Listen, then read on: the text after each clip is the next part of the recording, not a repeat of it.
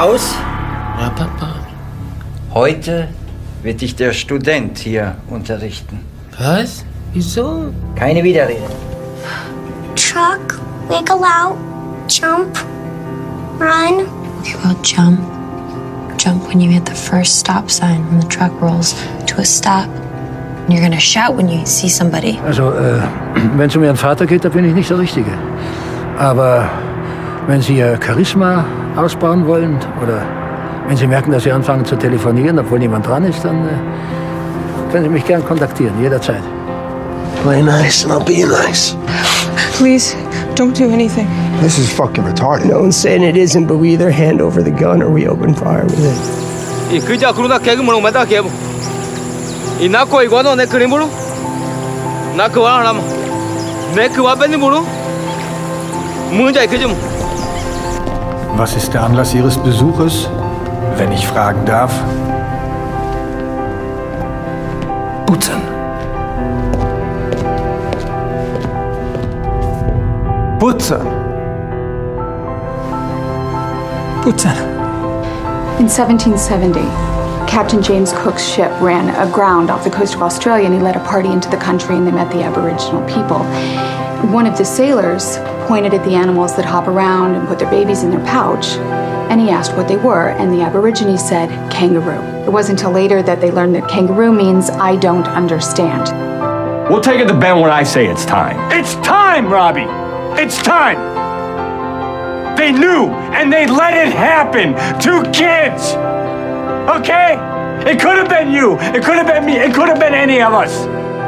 Nobody move! Just stay where you are! Yeah, they want the pelts. We gotta get on that boat right now. We're gonna lose it all. What is Netflix? Uh, n- well, that's normally when you go on a date.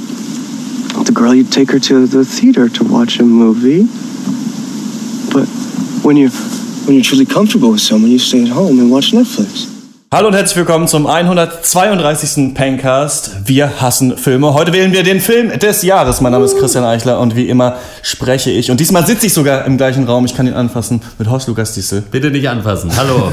Ich umarme mich mal hier so einmal. Oh, hi. ich geh, mach mal so die Runde hier. Äh, hier ich, geh- ich gebe so euer Mikro.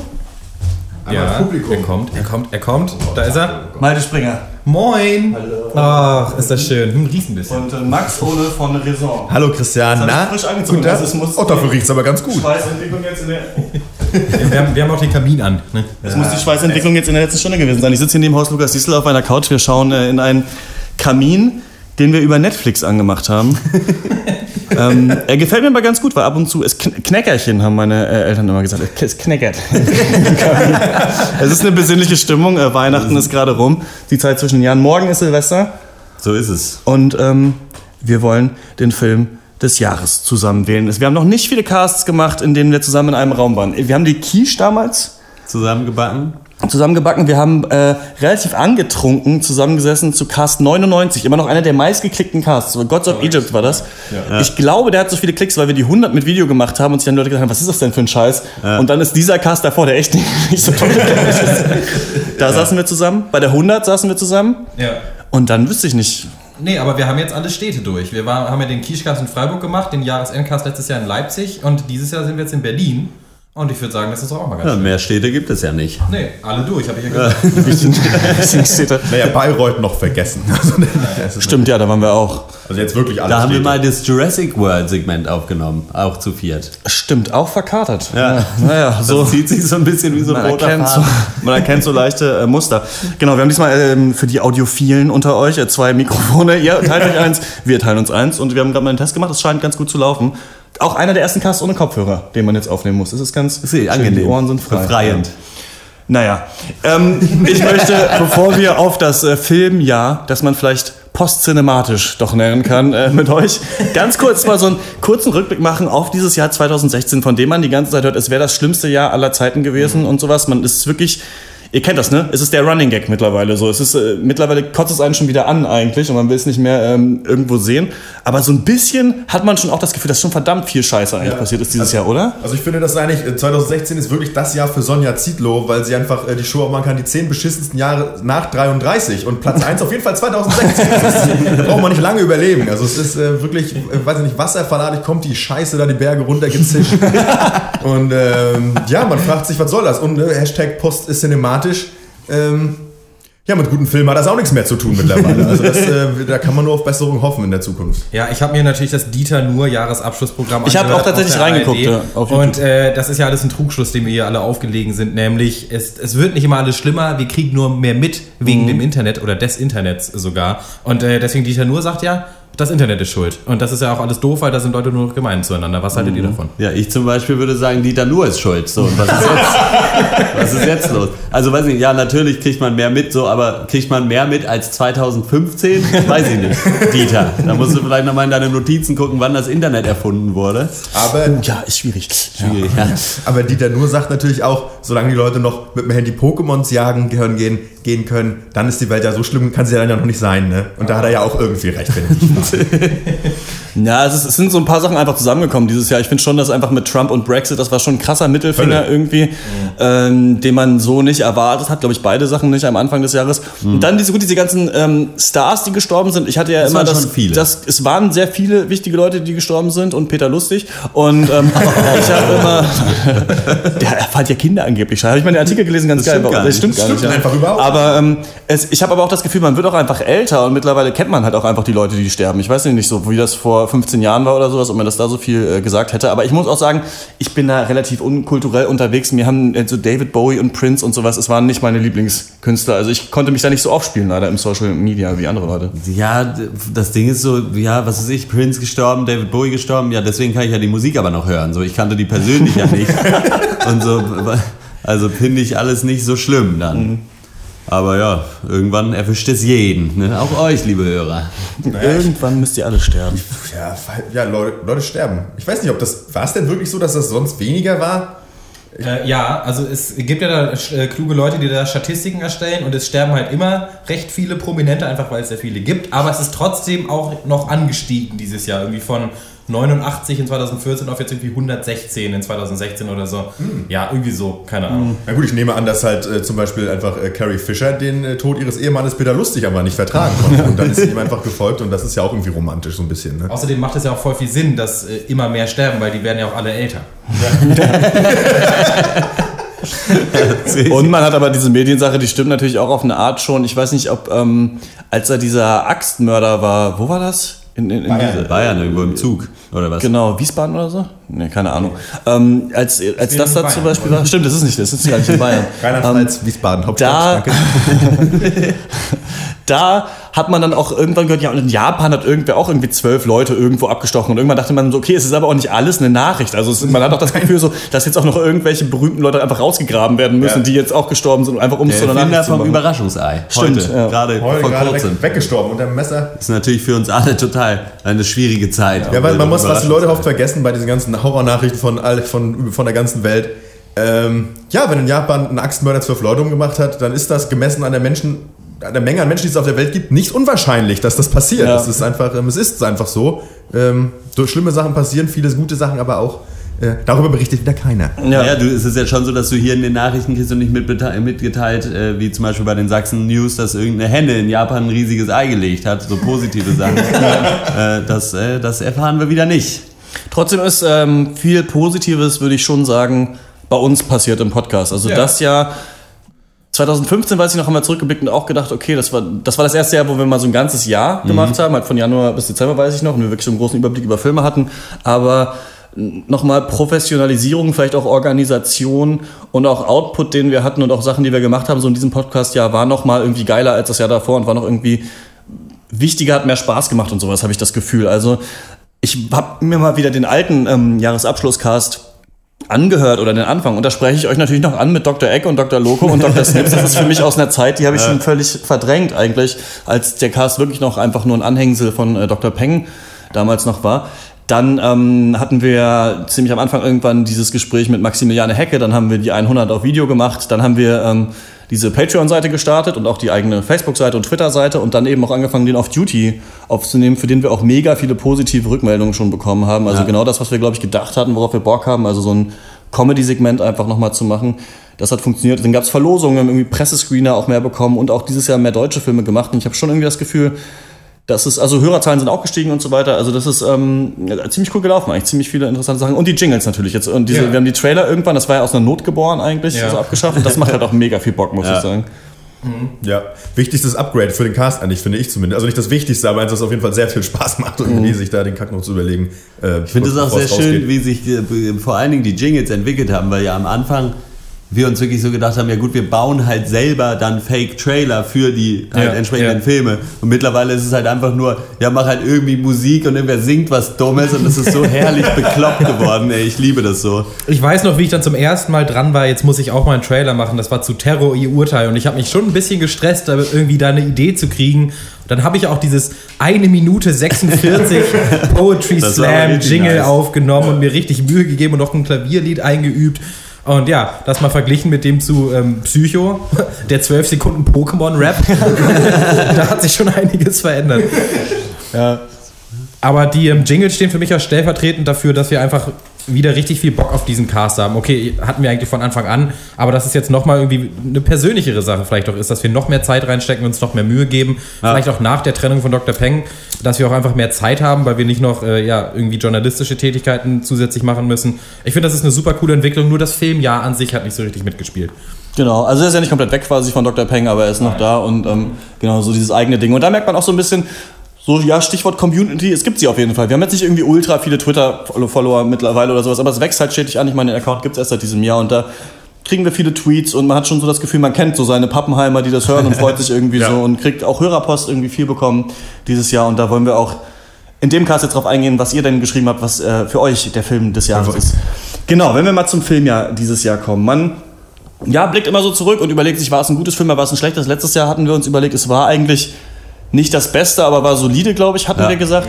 Ja. Dieses Jahr hatte ich schon im Laufe des Jahres und zu, gegen Ende immer mehr das Gefühl, das war eigentlich kein sonderlich gutes Filmjahr 2016. Also, wenn ich es vergleiche mit Filmen, die wir letztes Jahr in die ähm, Nominierung damit reingenommen haben, da lagen mir manche Sachen so richtig am Herzen, habe ich das Gefühl. Und dieses Jahr hatte ich das Gefühl, sind das viele Sachen, bei denen ich sage, ja, das ist schon ein starker Film, aber der hat mich nicht jetzt sonderlich beeindruckt, den habe ich nicht weiterempfohlen oder sowas. Ähm, ich kann ja mal kurz, bevor ihr noch was zum Filmjahr sagt, kurz sagen, welche Filme es bei uns geschafft haben. Also ähm, ich habe mal nachgeguckt.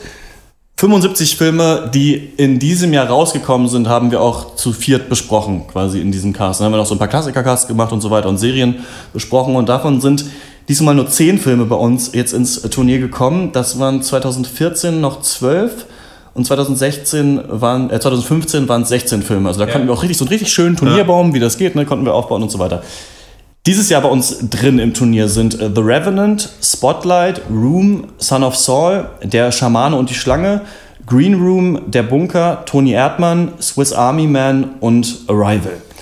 Ähm, wie fandet ihr das Filmjahr? Was, äh, was sagt ihr so? Was ist so euer Eindruck Filmjahr 2016? Es gab nicht so die Mega-Burner einfach wie letztes Jahr, wo du dann mit Mad Max und äh, Whiplash und äh, wie sie alle hießen, halt echt so Filme äh, wie Bretter hattest, die halt einfach richtig geil waren und wo du sofort gesagt hast nach dem Gucken, okay, das war der Hammer. Wo du dir auch beim Gucken schon gedacht hast, auch im Hinblick auf den Jahresabschlusskast, ja, der muss auf jeden Fall mit rein. Dieses Ja. Jahr war es immer so, ja, den könnte man dann vielleicht mit reinnehmen. So irgendwie, das, die Guten dieses Jahr waren irgendwie so ein bisschen Mittelmaß gefühlt. Und es gab halt vor allen Dingen einfach einen heftigen Bodensatz, so an richtiger Scheiße, den man sich da angeguckt hat, wo wir teilweise echt Casts hatten, wo wir uns vorher hingesetzt haben und äh, einfach gelacht haben, wie kacke alle Sachen sind, die wir besprechen jetzt heute. Äh, Das kam schon häufiger vor irgendwie. Mhm. Ich habe mir tatsächlich viele Gedanken heute noch gemacht, warum das Film ja gefühlt einem wirklich so schlecht vorkam. Und ich glaube, es liegt nicht an, an den Blockbustern. Weil klar, also Blockbuster-technisch war extrem tote Hose dieses Jahr. Das haben wir auch mehrfach erwähnt. Das schlechteste Blockbuster-Jahr aller Zeiten. Aber das erklärt es nicht, weil wir waren schon immer so, dass wir die auch viele abgewatscht haben, auch in den letzten Jahren. Ich glaube, was mir viel mehr gefehlt hat, waren so die richtigen Indie-Perlen. Oder halt so richtig gute Filme, die aber nicht unbedingt großes Budget hatten. Und ja, wo waren denn diese Low- oder Medium-Budget halt Produktionen dieses Jahr? Halt so diese kleinen, aber feinen Filme, diese Genrefilme.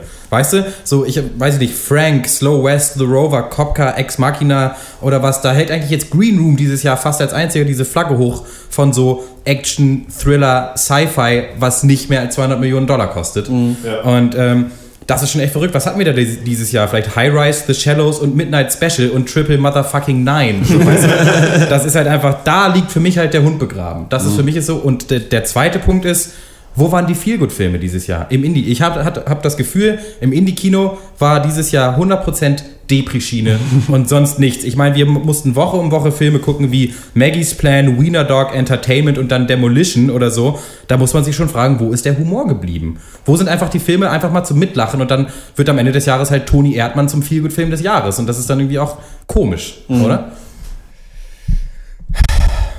Ja, gut, wir haben natürlich, glaube ich, Hangover 4 vergessen in der Liste lustiger Filme. Ähm, Entschuldigung. Ja. Ach, ja, du, hast, du sagst es im Prinzip. Ich finde auch, weil auch in dem, im letzten Jahresabschlusscast hatten wir ja wirklich, sozusagen neben dem Blockcast Buster Kino, den wirklich sozusagen noch aufgestockt durch auch so eine, so eine absolute Überraschung wie Cop Car, an den ich mich gerne zurückerinnere, was auch ein toller Film war. Ja, ich weiß es nicht. Ähm, ja, aber. viel Mittelmaß auch viel gewesen an Mittelmaß. sich, finde ich, auch, auch bei den großen Produktionen. Aber du Aber, hast recht, ja. man muss es schon auch nochmal sagen, das Blockbuster-Kino, äh, ich, also ich sehe hier eigentlich keinen richtigen. Also gut, The Revenant könnte man noch sagen, ist vielleicht, zählt vielleicht irgendwie da noch rein, aber da haben wir viel auch so Oscar-Überbleibsel in diesem Cast drin, die hier vielleicht auch später äh, erschienen sind. Ähm, sonst äh, Filme, die äh, in Deutschland erschienen sind, ich habe nämlich ein paar Filme, die es nicht geschafft haben, hier aufgeschrieben. Ja. Und das sind jetzt zum Beispiel Sachen, die bei anderen in den Listen sind, bei uns aber nicht, die in Deutschland erschienen sind, die wir geguckt haben, die wir aber zu schlecht fanden, um darüber jetzt zu sprechen. Das ist zum Beispiel The Nice Guys, Deadpool, Captain America 3, Zootopia, Kubo and the Two Strings, The Hateful Eight, 10 Cloverfield Lane, Creed, Hail Caesar, Anomalisa und äh, The Neon Demon. Gute Filme auch dabei oder okaye Filme, aber für uns nicht gut genug für hier. Filme, die es ganz knapp nicht in die Liste geschafft haben, sind äh, The Lobster, Big Short und äh, The Witch. Hauptsächlich, weil das immer einer oder zwei von uns fanden die doof und zwei fanden die ziemlich gut. Dann Filme, die toll sein sollen, die hier aber noch nicht draußen sind, die wir deswegen äh, nicht gesehen haben, ähm, ist Manchester by the Sea, Moonlight und äh, The Handmaiden. Die sollen richtig gut sein, keine Ahnung. Filme, die wir nicht gesehen haben, die erschienen sind, die aber gut sein sollen. American Honey, Nocturnal Animals und I, Daniel Blake. Können wir nicht zu sagen. Und dann, so jetzt geht's los. Filme, die wir gesehen haben, die hier aber noch nicht draußen sind, die aber vielleicht in dieser Liste wären. Da wäre bei mir, ich habe La La Land neulich gesehen, wir waren aber im falschen Kino, deswegen mussten wir ein anderes Kino fahren, deswegen habe ich die ersten 20 Minuten verpasst. fand, ich, fand ich ziemlich gut. Und dann ähm, Hunt for the Wilder People, das ist der neue Film von Taika Waititi, heißt der, glaube ich, der Typ, der Flight of the Concords gemacht hat, der ähm, Fünfzimmer Küche Sarg gemacht hat. Und den müsst ihr auch alle unbedingt gucken. Der ist richtig mega lustig auch. Vielleicht nicht so stark wie sein, also seine allerstärksten Werke, aber trotzdem mega geil. Und dann habt ihr noch äh, Hell or High Water gesehen, ne? Genau, aber das ist ja auch äh, wie die anderen Filme, die du jetzt vorgelesen hast, wie zum Beispiel Manchester by the Sea, die halt jetzt im Januar erst dann in Deutschland rauskommen. Nocturnal Animals hat es auch nicht mehr geschafft, weil die jetzt wirklich erst Ende Dezember in die Kinos gekommen sind. Aber die holen wir alle nach im Januar und ich habe ja, ähm, wie gesagt, äh, zusammen mit Max schon ja, äh, Hello High Water schon mal ge gepreviewt. Und das ist schon auf jeden Fall, das wird ein super Start ins neue Jahr. Also ich habe richtig viel Bock auf den Januar, weil da werden extrem viele gute Filme rauskommen. Genau, eine Sache, die wir. Oder willst du noch was sagen? Nö. Ähm, und eine Sache natürlich noch, die wir jetzt nicht reingenommen haben, weil für uns, ich habe gefühlt passen Dokus nicht in diesen Wettkampf so richtig Genau. rein. Aber da muss man sagen, dass wir äh, drei Dokumentationen dieses Jahr besprochen haben: 13th, Cartelland und The Wolfpack. The Wolfpack, genau. Und die alle großartig waren, Ja, muss ich sagen. alle. Also alle für mich wären in dieser Liste gut aufgehoben und äh, hätten auch das Zeug, also wenn ich mich an Kartellland zum Beispiel erinnere, äh, der Film des Jahres zu werden. Aber ich finde es immer schwierig, dann so einen Spielfilm gegen einen Dokumentarfilm irgendwie. Das stimmt, das ist dann irgendwie dann, ja, das ist zu verschieden. Aber das ist auch das, was ich am positivsten aus dem Film ja mit rausnehme, sind die Dokus und auch die, äh, das deutsche Kino.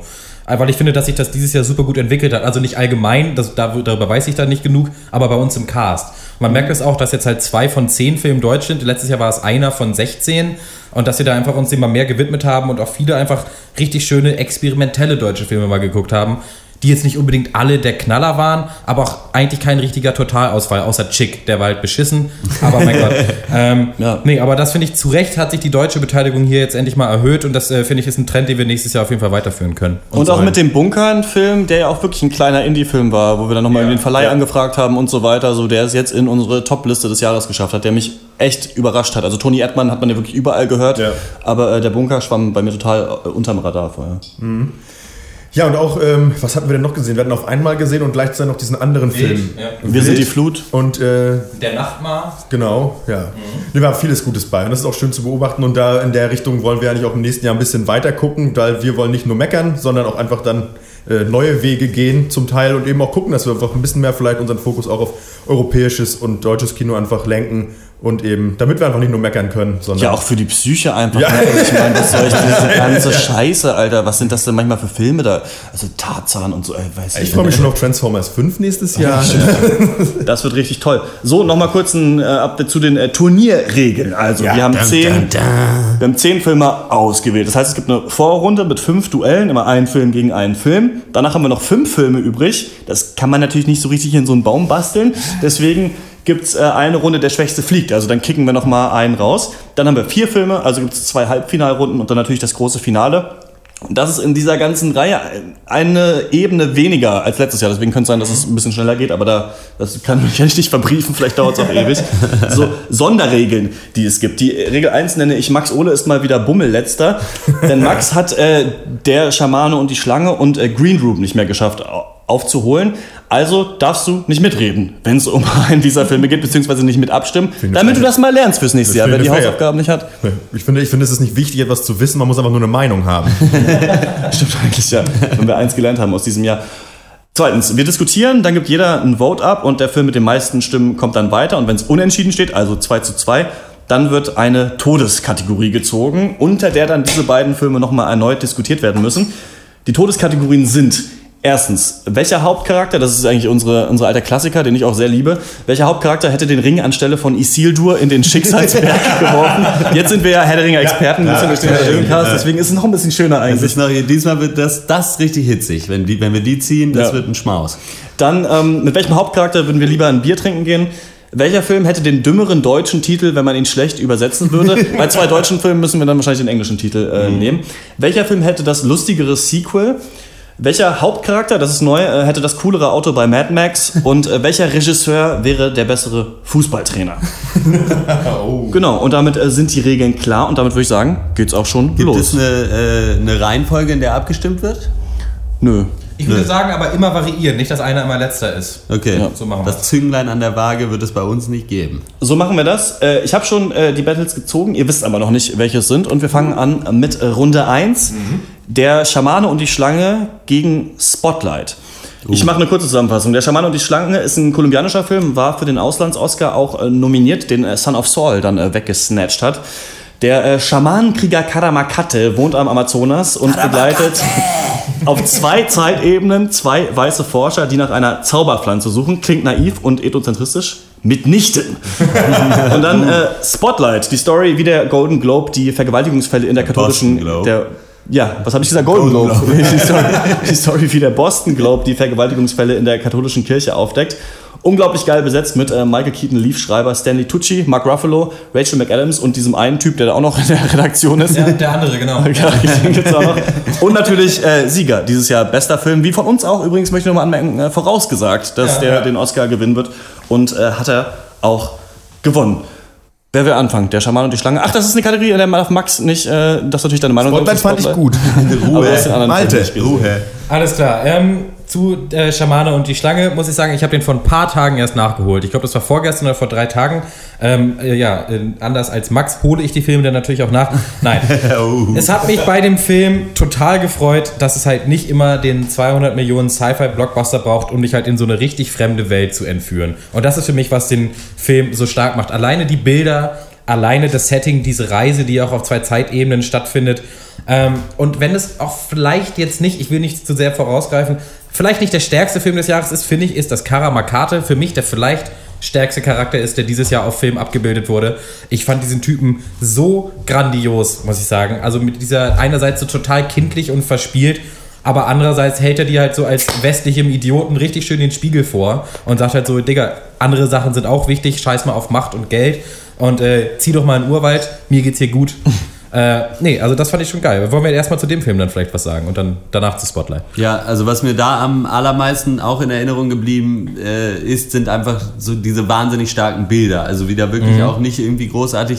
Man hatte nicht so richtig das Gefühl, der Urwald muss hier in Szene gesetzt werden, sondern Ja. der setzt sich irgendwie selbst in Szene und du fährst da irgendwie dann auch über diesen äh, mit diesen Booten da irgendwie den, äh, den Fluss runter und irgendwie dann rein und dann da diese ganzen Thematiken, die da so unterschwellig mit angesprochen werden, so Kolonialismus und auch so dieses, äh, da gab es ja auch diese Szene, ellenlange Szene, die auch total irgendwie packend war mit diesen äh, Gummibaronen oder Ja, was weiß ich ja. was, halt, dass da halt diese Bäume alle äh, für ihr Kautschuk oder was auch immer, Mhm. wie das dann heißt, der Kaugummi, da angezapft werden und wie die Leute darunter leiden und so und dann dieser komische äh, ja, diese Mission, wo sie dann da auch sind, wo Ja, diese ja. Kinder da unter, also da war so viel mit drin, aber trotzdem so wenig Zeigefinger irgendwie dabei, so der moralische. Und das hat einfach, äh, ja, hat schon richtig Spaß gemacht und halt auch richtig gut besetzt. Auf jeden Fall, ja. Stimmt, mit diesem Typ, der Borgmann äh, Ja. damals Ja. gespielt hat. Ähm, hat einen auf so vielen Ebenen auch irgendwie bewegt, dieser Film. Ich fand, Ja. der war zwischendurch einfach total lustig, weil Karamakata einfach so ein komischer Charakter Mhm. ist und auch wie diese beiden sich dann treffen. Dann hatte das so wie so Tarantino-Segmente manchmal wieder diese Kirche abfackelt und Ja. so weiter. Also da waren schon richtig geile Szenen irgendwie drin. Und da hat er einen auch doch auf einer emotionalen Ebene da sehr bewegt, finde ich, ähm, als Karamakata da dann in sein altes Dorf kommt und so weiter, ohne jetzt zu viel zu spoilern. Also für mich war der Schaman und die Schlange ein ganz großes, ganz große Überraschung eigentlich dieses Jahr. Und auch, obwohl er so diese Arthouse-Klischees bedient, ne? wir machen das jetzt mal in Schwarz-Weiß, Ja. warum auch Ja, immer. ja, Aber ich finde immer, Schwarz-Weiß lädt dazu ein, dass man dann irgendwie genauer hinschaut auf Mimik und sowas und Gestik und sich nicht so verliert. Und gerade weil das Setting so imposant ist, finde ich eigentlich cool, das rauszunehmen aus dem Urwald und sagen, das ist auch in Schwarz-Weiß äh, verdammt beeindruckend. Und es hat eben auch Spaß gemacht auf diesen zwei Erzählebenen mit diesen beiden Schauspielern, die da Karamakate gespielt haben. Und stellt auch schon viele so ethnologische Fragen. Ich weiß noch, damals habe ich mir viel auch durchgelesen über den Regisseur und wie er überhaupt den Hauptdarsteller gefunden hat und wie er die Kultur abbilden wollte und so weiter. Also fand ich, war ein, war ein, war ein ziemlich interessanter Film. Ja, Spotlight, ich weiß nicht, ich habe bei Rocket Beans TV bei Kino Plus ein Interview mit Uwe Boll gesehen, der irgendwie so meinte, so, ja, das ist natürlich irgendwie toll, aber eigentlich ist das auch, kommt auf HBO, kommen auch manchmal bessere Sachen als dieser Kinofilm. So. Ich fand es ganz witzig, weil Spotlight so ein bisschen angenehm unter nicht übertrieben war in dem, was er zeigen wollte. Er zeigt halt diese journalistische Arbeit, du setzt da einen Hammer-Cast rein, aber keiner ist die ganze Zeit am Overacten. Natürlich kriegt Mark, Mark Ruffalo mal seine eine geile Szene, aber die hat er auch verdient. Szene, ja. Genau. Aber ich fand, dass man auch vielleicht in diesem Jahr mal ein bisschen schauen kann oder es einfach angenehm ist, wenn der Film eine Message hat, eine politische, die ja vielleicht auch sinnvoll ist in dieser Zeit. Und hier ist es natürlich einfach, Journalismus lohnt sich. Journalismus kann wirklich was Ja. bewegen, wenn Ja. du Menschen Zeit gibst, an Themen zu arbeiten. So ein bisschen wie ähm, auch so die Message von Arrival, finde ich. Die hat ja auch so was Völkerverständigendes, was einfach Ja. mal angenehm ist, wenn du was sonst wie Son of Saul oder sowas siehst und die, und die Welt draußen auch noch scheiße ist.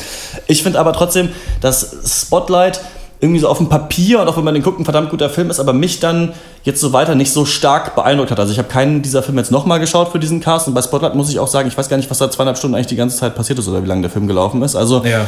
mh, für mich würde ich jetzt um so ein Vorurteil, äh, Vorurteil zu geben, ähm, ist der Schaman und die Schlange für mich irgendwie stärker, fand ich interessanter als Spotlight. Spotlight ist natürlich trotzdem einen guten Film, sonst wäre er nicht hier in der Liste drin. Das stimmt, dass da ähm, handlungstechnisch nicht so viel hängen geblieben ist bei Spotlight, aber mir sind die ganzen Charaktere noch total in Erinnerung. Ich kann mir da, dir dann auch genau sagen, was Stanley Tucci, was Mark Ruffalo und äh, was Rachel McAdams da für Leute gespielt haben und wie die in den Schlüsselszenen auch dann reagiert haben. Stimmt, ja. Aber an sich sind die Filme ja recht ähnlich. Du sprichst diese Message an, die hat, äh, die hat äh, Schamane und Schlange ja auch. Der hat, der, hat ja auch was Völkerverständigendes. Da geht es ja auch um Einheimische gegen westliche, also gegen Stimmt, ja. Kolonisierung. An sich sind die Filme jetzt, wo man drüber nachdenkt, recht gut vergleichbar. Ich glaube, dass Spotlight im Nachteil ist, weil er eben ein Stück Geschichte aufarbeitet und weil er deswegen einfach ein Stück weit dröger ist, muss ich sagen. Der hat aber jetzt, das ist aber auch ungerecht, weil er gar nicht die Chance hat, dich jetzt so richtig zu entführen, weil der spielt halt in scheiß Boston äh, in dem und dem Jahr. Da kannst du nicht so viel mitmachen mit den Bildern. Ähm, ja, aber was vielleicht den Ausschlag gibt für mich, äh, Schaman und die Schlange, größere Überraschung. Einfach. Mhm. Und ich glaube, wenn ich mich entscheiden müsste, welchen Film gucke ich nochmal, gucke ich auch lieber den nochmal. Ja, ich ja, das Ding ist so, dass bei die Aussage, die äh, Spotlight trifft, ist so eine, so ja, wo du halt sagst, ja, das, unter, das unterschreibe ich so. Da habe ich auch schon mal drüber nachgedacht, dass Journalismus qualitativ hochwertig sein muss, um was zu bewegen und dass es nicht immer nur sein kann, diese zehn Katzen sind die süßesten, sodass du damit nicht weiterkommst. Das ist aber nichts Neues in dem Sinne. Also man sitzt nicht da und denkt so, jetzt habe ich eine neue Erkenntnis äh, gewonnen. Und wie Ja. du eben schon sagtest, bei Schamane und die Schlange ist es halt so, eher sitzt du da und denkst dir so, ja, okay, da habe ich noch überhaupt gar nicht drüber nachgedacht, so über das, Ja. was mir hier so ein bisschen dann gezeigt wird. Insofern würde ich sagen, der hat da auch äh, ja, eine Schlange Vorsprung. Alles klar, dann ist es äh, damit äh, entschieden. Der Oscarsieger ist uns nicht gut genug. Der äh, Schamane und die Schlange. Der wurde verschmäht von den Oscars, von uns nicht und kommt in die nächste Runde. Und wir machen weiter mit äh, Runde 2. Son of Saul gegen Toni Erdmann. Son of Saul, Oscar-Sieger, bester fremdsprachiger Film, kommt aus Ungarn. Wir folgen Saul, der als Mitglied des Sonderkommandos im KZ Auschwitz den Leichnam seines Sohns findet und mit allen Mitteln versucht, den noch standesgemäß zu begraben. Die Kamera ist da immer ultra nah am Geschehen und vor allem auch am Schauspieler Gesa Röhrig, der da, Röhrig, der diesen Saul spielt. Denn ähm, aus Werner, der. um jetzt wieder zurückzukommen von Werner, denn die wirkliche Brutalität der Shoah lesen wir nur an seiner Mimik ab. Und Toni Erdmann, die neue deutsche Oscar-Hoffnung. Der Rentner, äh, ein Rentner besucht seine Tochter in äh, Bukarest, die dort bei einer Outsourcing-Firma arbeitet und in den Mühlen des Business-Kapitalismus fast zerquetscht wird. Und er versucht, sie in der Rolle der Kunstfigur Toni Erdmann aufzuheitern. Sie hat darauf aber mal ungefähr so gar keinen Bock. Ähm, ja, also du hast gesagt, Toni Erdmann ist so das äh, deutsche, ist jetzt so der deutsche Feelgood-Film, obwohl der auch richtig hart zu gucken ist zwischendurch. An Son of Saul kommt natürlich an Härte eigentlich wenig dran, außer vielleicht Entertainment, den wir auch in diesem Jahr äh, geschaut haben. Ähm, Max, sag du doch mal was. Du hast beide gesehen. Ich brauche ja offensichtlich, ist meine Meinung hier nicht relevant. nee, ähm, ja, Son of Saul, das ist einfach nur schrecklich. Äh, man fühlt sich so ein bisschen äh, wie am ersten Tag in der Schule, nur dass, dass man weiß, dass die Lehrer einen umbringen werden. So und so ist das für den Hauptdarsteller in diesem Film und so ist es auch beim Zuschauen. Finde man, ist es wirklich ganz beklemmt, dieser Film. Auch ganz toll gemacht, auch ganz intelligent, wie eben die Kamera hier geführt wird, dass eben so nah an ihm ist. Denn für mich hat das auch so ein bisschen gezeigt, so dieses, okay, er kann überhaupt nicht vorausschauen, was hier als nächstes passiert. Du hast quasi eigentlich nur, du, also sozusagen, du hast halt keine Ahnung, nur dich, dein Körper und die nächsten 10 Zentimeter um die rum, das ist deins, was, über das du bestimmen kannst, über dein Leben und das und dein Schicksal hast du nichts mehr in der Hand. So, und das fand ich ganz wunderbar. Ähm, Toni Erdmann ist ja so ein bisschen das, was Malte am Film ja kritisiert hat, sozusagen, wo ist die Ernsthaftigkeit im ganzen Humorlosen, im ganzen, was weltpolitisch passi- passiert, ist ja eigentlich Toni Erdmann als Film. Denn da geht es ja auch so um, der, der, der Vater besucht die Tochter, die eigentlich sozusagen auch den, das Lachen und die Leichtigkeit im Leben komplett vergessen hat, im äh, ja, ihrem ja, turbokapitalistischen Dasein. Und äh, er kommt natürlich an, setzt sich die falsche Szene auf eine Perücke und los geht die wilde Wahnsinnsfahrt. Mehr braucht man nicht, um glücklich zu sein im Leben. Ist meine, meine Meinung. Ähm, ist eine interessante Paarung, könnte ja jetzt eigentlich auch unterschiedlicher nicht sein, vielleicht auf eine Weise. Ähm, obwohl Geil, Toni Erdmann, Toni Erdmann in diesem KZ rumgelaufen. das wäre der.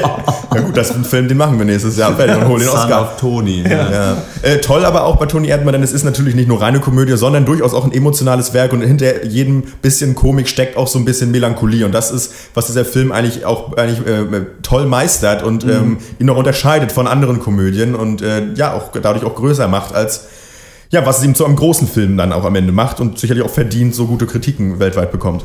Das Ding ist halt, was Toni Erdmann so, so gut schafft, ist eigentlich das, was man jahrelang im deutschen Kino, finde ich, vermisst hat. Nämlich, dass du diesen, diesen äh, Charakter schaffst, der halt witzig ist und deswegen waren die Szenen, die witzigen Szenen auch mal wirklich witzig. Da musste man sich schon auch teilweise richtig weglachen. Und das liegt aber auch daran, dass man halt schon weiß, wer dahinter steckt. So, und dass dieser Rentner, der Toni Erdmann spielt, halt auch mega die Probleme mit sich rumschleppt und das halt für ihn auch diese Befreiung ist. So. Und das macht es halt irgendwie absurder und witziger. Und dann kommt halt Son of Saul um die Ecke. Und Son of Saul, was ich an diesem Film so wahnsinnig schätze, ist, wie viel Risiko der gegangen ist. So, Mhm, also ja, wenn du dich ja. hinstellst und sagst, ja hier, ich will einen Film machen, es spielt im KZ und wir sind die ganze Zeit ungefähr 10 Zentimeter mit der Kamera äh, an dem Rücken von dem Hauptcharakter dran. So, ja, da find mal erstmal dafür Geld. so, wenn ihr dafür Geld gibt oder so. Also da hat man sich wirklich was getraut. Und das hat dann funktioniert. Und da ist halt, du hast halt einmal einen Film, der halt eigentlich den deutschen Film so wie er immer ist, aber in gut macht. Und der andere Film ist einfach, sowas habe ich noch nie gesehen. So, und dann ist es für mich halt, äh, ja gut, ich schieße jetzt schon mal vor, für mich gewinnt hier Son of Saul. Ich fand Toni Erdmann wirklich auch gut, aber Son of Saul ist so, ist einfach ein imposantes, wirklich Kunstwerk. So. Ja, ich weiß noch, ähm, das war ganz interessant bei Son of Saul, weil wir den alle extrem gut fanden und dann deswegen die Diskussion eher darum ging, ob man, ob der überhaupt hätte gemacht werden sollen. Ob Mhm. man, ob wir diesen Film überhaupt brauchen, ob das überhaupt okay ist, äh, das so erlebbar zu machen, das KZ von innen. Und ich muss sagen, die Thematik bleibt für mich ein Riesenproblem, obwohl Son of Saul ein genialer Film ist und absolut zu Recht hier in den Top Ten. Aber jeder muss sich halt für sich selber fragen, möchte ich zweieinhalb Stunden in einem Konzentrationslager verbringen? Und meine Antwort ist eigentlich nein. Leider, so gut es auch gemacht ist und so künstlerisch anspruchsvoll das auch ist.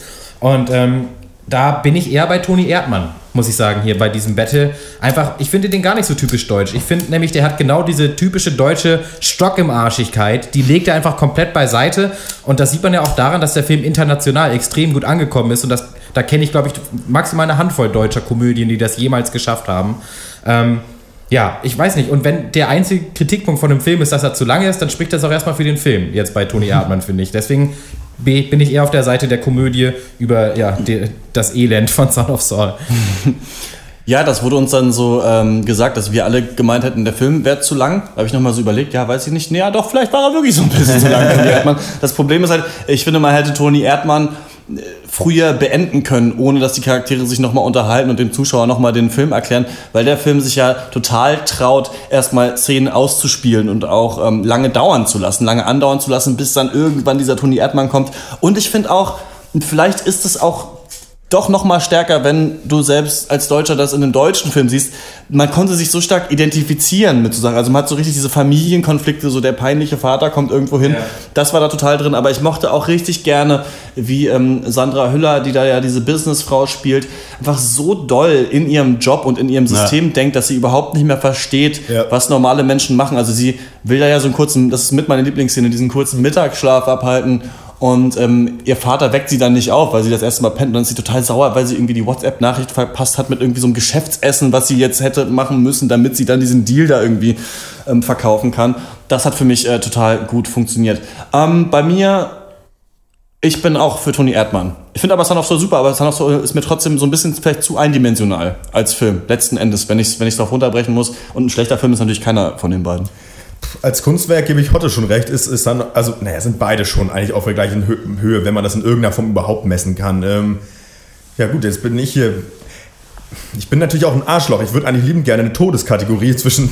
Saul und Toni Erdmann haben. äh, und deswegen sagen, würde ich schon sagen, äh, ist das hier ein Unentschieden. Und äh, wir ziehen doch einfach mal eine lustige Kategorie. Alles klar, dann mach ich das. Ich, ich denke gerade so, was könnte es alles sein? Was für ein Auto würde Saul bei Mad Max bauen? Auf so. Auf Ei.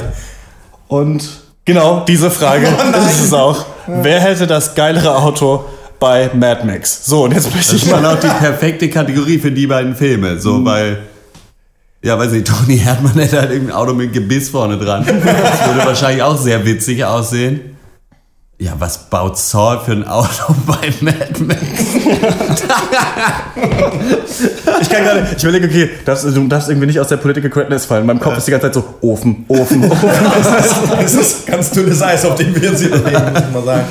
Die Antwort ist ganz einfach. Ähm, Toni Erdmann hätte halt irgendein lustiges Auto mit ganz vielen Scherzartikeln drauf und Saul hätte einfach kein Auto.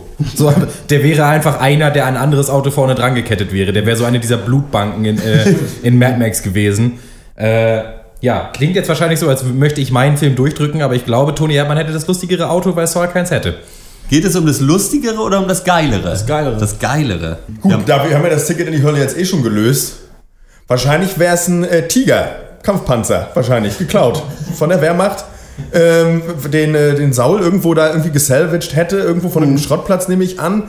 Oh, das stimmt, ja. Ähm, und Toni Erdmann, ich würde, der, ich weiß nicht, der Opa, der wird wahrscheinlich so eine alte, so eine, so eine Ente fahren, so ein Zitrön da irgendwie oder sowas Mhm. und da irgendwie so der witzige Opa sein, der so eine lustige Hupe dann irgendwie vielleicht noch hat, irgendwie einen Aufkleber. Finde ich gut, bin ich bei, bin ich äh, bei Son of Saul, jetzt muss ich sagen, Ja. mit deiner Du Erklärung. hast mich echt überzeugt. Der Panzer, der, der, der war jetzt ausschlaggebend. Panzer macht's. Panzer macht's immer, ja, auch Ja. im echten Leben. Nee, doch, Max, du hast mich überzeugt.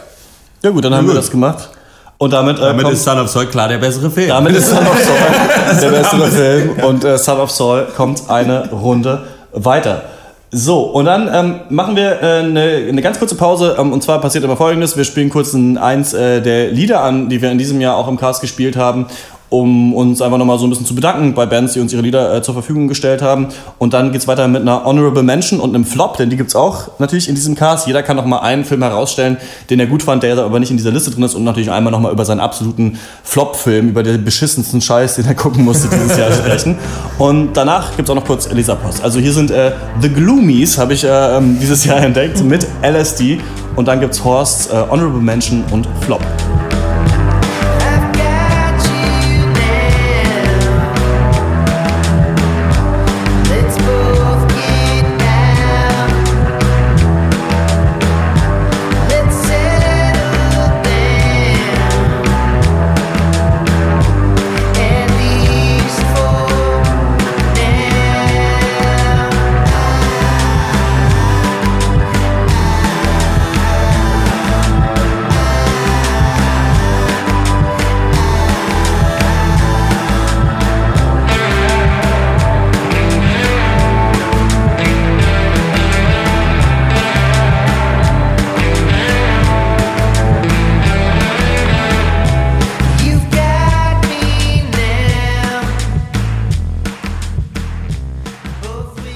Genau, so, und wir machen weiter mit Horsts äh, Honorable Mention, Honorable Mention, ehrhafter Erwähnung und einem Flop. Ja, Honorable Mention sind für mich Oliver Dietrich, wie jedes Jahr. Mhm. Und äh, der Polizeisprecher von München, da bei diesem Terroranschlag. Die beiden. Der ist ja so cool geblieben. Möchte, der ist Nice. so cool gewesen, das war wichtig in der Situation. Die möchte ich mal. Nee. Äh, filmtechnisch, natürlich. Wir sind ein Filmpodcast, falls ihr es noch nicht gemerkt habt.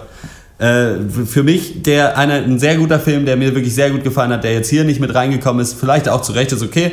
Äh, The Lobster für mich, ich fand den sehr schön weird und irgendwie frisch und hat dabei halt einfach Sachen oder hat einfach angesprochen, wie komisch so dieser Beziehungsscheiß in unserer Gesellschaft manchmal ist, was da so für Zwänge und ungeschriebene Regeln und so mitspielen, auf eine sehr schöne Art und Weise. Äh, Die Kritik ist so ein bisschen, dass er in der zweiten Hälfte dann doch ein bisschen abflacht, so, das stimme ich auch zu, aber äh, zusammen mit dem grandiosen Schauspiel und so rettet äh, das, das Ganze da eigentlich trotzdem über die Ziellinie und das war schon für mich auch im Rahmen der anderen Filme, die wir so gucken mussten, ein Highlight dieses Jahr. Den gucke ich bestimmt auch bald mal wieder und den empfehle ich auch eigentlich gerne. Äh, genau. Und äh, für mich das beschissenste, was ich äh, je gesehen habe dieses Jahr, ist Rock the Casbah auf jeden Fall gewesen. Ja. Das war ja mal wirklich so richtig, richtig Eine kacke. Beleidigung. Ja? Ja. Also erstmal ist mir schleierhaft, wie sie Bill Murray überhaupt dazu überreden konnten, da mitzumachen. Dann das Skript ist aus der Tonne ganz unten, dann langweilig verfilmt, schlechte Witze und irgendwie als Beilage gibt es so diese Art von Amerika ist toll und alle anderen Menschen sind Höhlenmenschen, die halt einfach auch, auch in Anbetracht des Jahres 2016 einfach nur lächerlich ist. Noch nicht okay. Noch nicht okay, ja. Noch nicht. Vielleicht Nicht wieder, noch ja. nicht wieder. Vielleicht nicht nur der schlechteste Film des Jahres, sondern einfach der schlechteste Film. Smoke on the water, fire in the night. Kennt ihr den noch? Die Purple. Ja, schön, dass du den Lobster erwähnt hast, fand ich auch sehr gut. Das war so ein Film, ich lege jetzt mal meinen Arm um dich, das war Danke. Film, den fanden wir ja so Fanden gut. wir ja ganz gut, ne? bisschen Ja, die Banausen, ne? Also Hotte hat ihn ja wärmstens empfohlen. Da möchte ich auf jeden Fall, also an alle da draußen, wie jeder gute Hummer, auch mit Vorsicht zu genießen. Und dann haben wir euch gefragt, ähm, euch da draußen, ähm, was euer Film des Jahres war. Und sowohl Eva als auch Susi haben uns leider ohne Begründung geschrieben, dass ihr Film des Jahres American Honey mit äh, Shia LaBeouf war. Patrick, ja, der hat aber dieselbe Meinung und sogar eine Begründung geschrieben. Hallo Pankers Crew, mein absoluter Lieblingsfilm 2016 war American Honey, der mich äh, dieses Jahr als Kinoerlebnis am meisten beeindruckt hat. Ein Film, der mich 162 Minuten keine Sekunde gelangweilt hat, der mich durch die Schauspieler, den Soundtrack und die Bilder komplett in seine Welt gezogen hat. Für mich ein wahnsinnig intensives Road-Movie, das eine Generation porträtiert, die nach Freiheit sucht, diese aber nur im Kapitalismus findet. Vielen Dank für ein weiteres Podcastjahr und viel Spaß beim äh, Jahresabschlusscast. Patrick. Ja, vielen Dank, äh, Dank. für die Mail. American Honey bei uns so ein bisschen äh, durchgerutscht, weil wir, glaube ich, am Ende dann haben wir den Herr der Ringe Cast gemacht und so weiter. Dann haben wir ihn nicht mehr reinbekommen. Und ich muss ganz ehrlich sagen, ich habe den Trailer gesehen, dachte mir, Shia LaBeouf und irgendwie Instagram-Filter und die laufen alle durch irgendwelche Suburbs und weiß ich nicht. Ich glaube, ich war so ein bisschen geschädigt von diesen anderen Indie-Filmen, dass ich so dachte, oh, den jetzt noch so muss nicht sein. Aber Dachte ich schaue mir den auf jeden Fall an. wenn er Dachte ich beim Trailer auch und habe dann aber auch eigentlich nur Positives gehört. Also ich würde den den können wir vielleicht einfach nachholen oder, äh, oder ansonsten gucke ich ihn auch einfach so noch. Ja. Ja, ist auch ein Film, über den ich absolut nur gute Sachen gehört habe, von mindestens drei verschiedenen Leuten. Mehr Freunde habe ich nicht. Und, äh, Aber das waren wir drei. Ja, das waren ihr. Die habt ihr ja auch alle nicht gesehen. Das ist ja, das ist ja Masche bei uns, seit Dr. Strange haben wir keinen Film mehr geguckt, wissen die wenigsten. ähm, nee, das ist einer, den werde ich einfach persönlich nachholen. Ich denke, es bringt nicht allzu viel, den nochmal in einem Podcast-Segment im neuen Jahr zu besprechen. Vielleicht in der Abschlussrunde, ist meine Meinung. Ja, dann schauen wir doch mal. Und wir machen weiter mit äh, Runde 3 und das ist Arrival gegen Room. Arrival äh, nach Prisoners, Enemy und Sicario liefert, man muss es sagen, Denis Villeneuve schon wieder ab. Amy Adams spielt eine Linguistin, die äh, eine Aliensprache entschlüsseln soll. So, und Room, Brie Larson wohnt mit ihrem Sohn eingesperrt auf 10 Quadratmetern, versucht irgendwie den großen Ausbruch. Ja, mehr habe ich nicht. Was soll ich sagen? Ich bin mega verliebt in äh, Brie Larson. Ähm, Mal wieder. Trotzdem der schlechtere Film, würde ich sagen. Was sagt ihr? Puh. Mm, Ist vielleicht ein unfaires Battle für mich persönlich, weil ich mich an Room fast nicht mehr erinnern kann. Ist zehn Monate her oder so. Und Mhm. Arrival habe ich jetzt letztens zum zweiten Mal nochmal im Kino geguckt, Uh. äh, weil meine Mutter den unbedingt noch sehen wollte und niemand anders wollte mit ihr reingehen. ähm, deswegen ist er noch. deswegen ist er noch ganz frisch und ich glaube, ganz unabhängig von Room kommt für mich, äh, kommt an Arrival für mich jetzt erstmal in der ersten Runde nichts vorbei. Einfach weil das vielleicht der einzige Film dieses Jahr war, der mich so richtig in den Bann gezogen hat von Minute 1, wo ich immer wissen wollte, wie es weitergeht, der super Performances hat, der auch einfach das Zusammenspiel aus äh, Villeneuves Kunst hinter der Kamera und diesem Soundtrack, der ja eigentlich total reduziert ist, aber dann, wenn, wenn er dann zum ersten Mal kommt, bei diesem ersten Aufstieg in dieses Schiff, ab, dann ballert es so richtig und das ist perfekt auf den Punkt. Und dann hat er eben auch noch diese Message, die eben wie so viele andere Sachen das in diesem Jahr nicht hatten, nämlich einfach eine positive ist. Nämlich im, im Grunde ist es ja ein trauriger Film, der aber dir was Positives vermitteln will. Und ich finde, das ist wichtig auch irgendwie, dass man das auch mal macht. Und der ist einfach für mich rundum gelungen. Für mich ist Arrival hier auf jeden Fall eine Runde weiter. Ich finde es ein bisschen, oder ich finde es interessant, dass du Arrival als positiven Film darstellst, weil ich finde, das ist vielleicht einer der traurigsten Messages äh, in, in Filmen dieses Jahr, weil die Message so ein bisschen ist, ja, wenn Menschen nicht so wären, wie sie sind, dann würde vielleicht irgendwann alles gut werden. Das ist aber leider nicht so. Irgendwie, also, weiß ich nicht. Aber in dem Fall, in dem Battle jetzt spezifisch, bei Room ist es halt so, der hat halt, was der richtig perfekt gemacht hat, ist so diese Stimmung in so einem winzigen Raum einzufangen und damit wirklich zu spielen und das wirklich zu vermitteln. So, man hatte wirklich das Gefühl, man sitzt hier mit in diesem 10 Quadratmeter Loch und leidet damit und wie Brie Larsons Charakter da dieses das Positive noch sucht für das Kind und so, war stark, kommt aber meiner Meinung nach auch einfach an Arrival nicht wirklich ran, weil der war so imposant von den Bildern her und so, einfach noch mal eine Stufe geiler.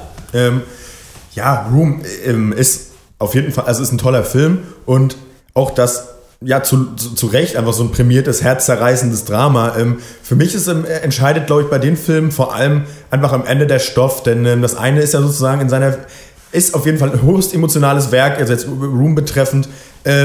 Es, macht alles richtig und erfüllt alles, was es sein will. Aber für mich ist dann am Ende, macht es, äh, ist die, wirft der Film aber nicht Fragen auf oder, oder, oder versucht hier irgendwie ein, ein größeres Bild zu zeichnen über äh, irgendwie weiß nicht, den Zustand von etwas, zum Beispiel der Menschheit, wie es Arrival tut. Und ähm, da ist einfach die Thematik, für mich ist aber viel die größere bei Arrival und die, die mich am Ende auch mehr interessiert, denn mich interessiert dann doch eher irgendwie ähm, sozusagen, ja, ich mag es gerne, wenn neue Fragen aufgenommen werden oder äh, versucht wird eben auch von, Kun von Künstlern eben auch einfach Fragen so für sich vielleicht auch mal zu beantworten. Und ähm, das ist, haben, haben wir, auf- hab ich bei Arrival gefunden, bei Room eben nicht. Das ist ein, ein emotionales Drama, das ist schrecklich, aber sozusagen nur, also ne, ne, mehr natürlich auch nicht dann am Ende. Und deswegen für mich kann der da auch nicht weiterkommen. Also für, auf keinen Fall. Ganz interessant, dass beide ja diesem Satz folgen, die Grenzen äh, meiner Sprache sind die Grenzen meiner Welt, so ein bisschen. Ja. Vielleicht bei Room Ja. umgekehrt, die Grenzen meiner Welt sind dann die Grenzen meiner Sprache. Oh. Das ist eigentlich ganz interessant, dass bei beiden, und das vergisst man, ich glaube, bei Room vergisst man auch so viele Aspekte, denn der, vom Pacing her war der richtig gut durchdacht eigentlich. Also, und der hat dir diese Welt auch nicht nur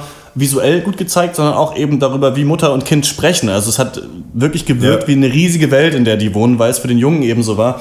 Und man sieht den Film ja, also Brie Larson ist natürlich die Hauptperson, aber man sieht den Film eigentlich durch die Augen des Kindes. Denn eigentlich immer nur, wenn er dabei ist, dann ähm, sieht man auch etwas. Also man, deswegen haben wir uns, glaube ich, im Cast damals so gefragt, ja, was ist denn aber mit ihr dann später und so weiter. Und, ähm, ja, da war er dann gar nicht dabei in bestimmten Szenen. Aber ähm, für mich total, also für mich war das eine Überraschung, weil ich bei Room dachte, okay, was wollen sie daraus machen, irgendwie aus diesem Film. Aber da war ich total emotional involviert, muss ich sagen. Gerade dann. absolut. im- Ich hab da so ab auch geheult, das weiß ab ich Dem noch. Mittelteil, ja, da muss Ja. ich auch, da habe ich glaube ich auch Ja, geflennt. das weiß ich. Aber trotzdem ist für mich auch Arrival hier der stärkere Film. Ich habe das ja schon in dem Cast aufgeführt, da war für mich ganz, ganz viel drin. Ich fand, der hat ganz viele interessante Entscheidungen getroffen, mich dann dazu gebracht, auch noch die Kurzgeschichte zu lesen und dann auch, wenn man die Kurzgeschichte liest, dann sich zu denken, ah, okay, das haben sie anders gemacht und die Geschichte ist auch richtig gut, aber der Film eben auch, weil er mehr sein muss als eine Kurzgeschichte. Also für mich auch einer äh, der Top-Filme hier drin und deswegen, ja, würde ich auch sagen, genau wie ihr, dass Arrival eine Runde weiter muss. Und damit ist er auch eine Runde weiter, denn ihr habt es ja auch alle So gesagt. einfach kann es sein. Genau. Und dann kommen wir äh, zur Runde 4. Sehr interessantes äh, Matchup, finde ich. ähm, der Bunker gegen The Revenant. The Revenant, zu dem Film muss man eigentlich wenig erzählen. Alejandro äh, Iñárritu hat nach seiner Oscar-Spree im vorletzten Jahr nochmal einen draufgesetzt. Leonardo DiCaprio muss sich da als äh, verwundeter Trapper durch die kanadische Einöde schlagen. Tom Hardy und Domhnall Gleeson spielen auch mit. Außerdem Bär und ein Pferd. Emanuel äh, Motherfucking Lubetzky, wie Malte ihn nennt, ähm, hält die Kamera fest. Und ja, Leo hat einen Oscar bekommen, seinen ersten als bester Schauspieler für diese Performance. Und dann Der Bunker, deutsche Horrorkomödie, in der ein Student dem zurückgebliebenen jungen Klaus Nachhilfeunterricht gibt. Seine verschrobenen, ultra weirden Eltern wollen nämlich, dass der kleine Klaus einmal Präsident wird. Fand ich damals übrigens noch lustiger, dass so ein Idiot Präsident werden soll. Mittlerweile irgendwie. das ich mir so ein bisschen so. Foreshadowing, Ja. ja. Und ach ja, die Familie wohnt in einem Bunker. Ähm, schwierig. Ich muss sagen, dass mich der Bunker unheimlich überrascht hat dieses Jahr. Also für mich war das auch für deutsches Kino, wir haben es, ich glaube, Max, du hast es beschrieben, als wir Wir sind die Flut besprochen haben, dass du das Gefühl hast, so langsam sitzen da so Gleichgesinnte an den Drückern im deutschen Film, die mal Ideen haben, die mal Visionen haben, die mal versuchen, was Eigenes zu machen. Und der Bunker ist für mich 100% was Eigenes, gerade weil der diese Horror-Thematik hat und zwischendurch wirklich so lustig ist wie Helge Schneider in seinen besten Momenten. Also ich habe mich da wirklich Ja. weggekracht in diesem Film. Ja, ja. Und das wurde noch mal verstärkt, dadurch, dass der Film zwischenzeitlich so gruselig war, weil man immer nicht wusste, was passiert. Hier hat man wie so, wie so ein hysterisches, nervöses Lachen manchmal gehabt, weil es so blöde einfach war. Und aber auch vom Style, das sah alles so gut aus, dieses ganze, die ganze Architektur, das Setdesign, auch diese hässlichen Polunder da von Klaus und so weiter. Also ich muss wirklich sagen, der Bunker hat einen ganz äh, festen Platz in meinem Herzen. Bei The Revenant komme ich mittlerweile, auch wenn wir den alle richtig gut bewertet haben und vor allem ja auch darauf hingefiebert haben auf diesen Film. Ja. also da war es ja wirklich so im Gegensatz zu Bunker, dachten wir wirklich, wann kommt The Revenant? Wir haben richtig Bock Ja. drauf. Man wusste, äh, Iñárritu hat abgeliefert mit Birdman. Jetzt ist DiCaprio dabei, der hat keinen Film mehr gemacht seit Wolf of Wall Street. Was kann das werden? Was? Tom Hardy ist auch noch im Cast. Dann siehst du diese Anfangsszene da Ja. mit der Kamera. Also unfassbar. Aber irgendwie kriegt ein The Revenant dann im Nachhinein doch nicht so richtig. Im Nachhinein ist der nur die Summe der Teile, finde ich. Und die einzelnen Teile sind super, da sind Kamerafahrten, die sind toll, diese ganze Natur. Leo actet sich da den Arsch ab. Aber so richtig am Ende ist mir die Geschichte ein bisschen egal, die bei The Revenant passiert ist. Ich finde, bei The Revenant ist es so, ja, das war alles super, super geil. Aber was wäre passiert, wenn alle diese Leute, die wir da haben, eine interessantere Story sich genommen hätten? Einfach. Also, also an der Story ist auch nichts auszusetzen, aber sie ist langweilig. Ein Typ verliert alles, rastet aus, muss irgendwie überleben. So, Ja, von mir ja. aus. Und was, wenn die eine richtig interessante, geile Story genommen hätten und die alle zusammen einen Film gemacht haben, wie, viel, wie geil wäre das gewesen? Und der Bunker, äh, der, der hat halt so einen ganz speziellen Platz im Herzen. So irgendwie, den möchte man irgendwie einfach in den Arm nehmen, diesen Film, weil der irgendwie so geil irgendwie ist. Und für mich ist die Frage dann eigentlich sogar relativ einfach, wenn mich jemand fragt, hey, ich will einen Film gucken, welchen soll ich gucken, Revenant oder Bunker? Dann würde ich sagen, guck der Bunker. Mhm. Ich muss die Runde äh, oder die Entscheidung für diese Runde fällt mir auch tatsächlich erstaunlich einfach. Für mich muss der Bunker hier gewinnen. Ganz einfach. Irgendwie, ich, ähm, einfach, weil ja klar, natürlich punktet Revenant mit grandioser Kameraarbeit, mit den Schauspielleistungen, mit den verrückt guten Sets, aber mal ganz ehrlich, der Bunker auch, oder?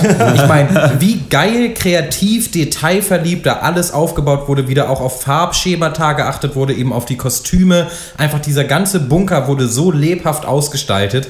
Ähm, es ist natürlich um einiges schwieriger, das in riesigen Wäldern so hinzukriegen, als in einem kleinen abgeschossenen Set, was du dir hinbauen kannst, wie du willst. Trotzdem finde ich, äh, was allein den künstlerischen Anspruch geht, muss sich der Bunker nicht unbedingt verstecken, wenn man das mal aufs Budget auch runterbricht. Die hatten halt auch nicht so viel Kohle, nicht so viele Möglichkeiten, haben es dafür mindestens genauso gut gemacht. Aber ausschlaggebend ist für mich bei Revenant jetzt im Nachhinein, ich glaube, ich will den nicht noch ein zweites Mal gucken. Ich glaube, ich bin dem irgendwie auch abgeneigt. Im Endeffekt ist es alles wieder Trauer und Elend und Schmerz, zweieinhalb Stunden lang. Und dazu kommt da diese Survival-Story. Hotte hat es gesagt, die ist nicht schlecht, aber mich packt es auch nicht so, so eine Survival-Story. Ich mag das generell auch irgendwie, also das ist für mich so, ja, so ein bisschen eindimensional vielleicht einfach.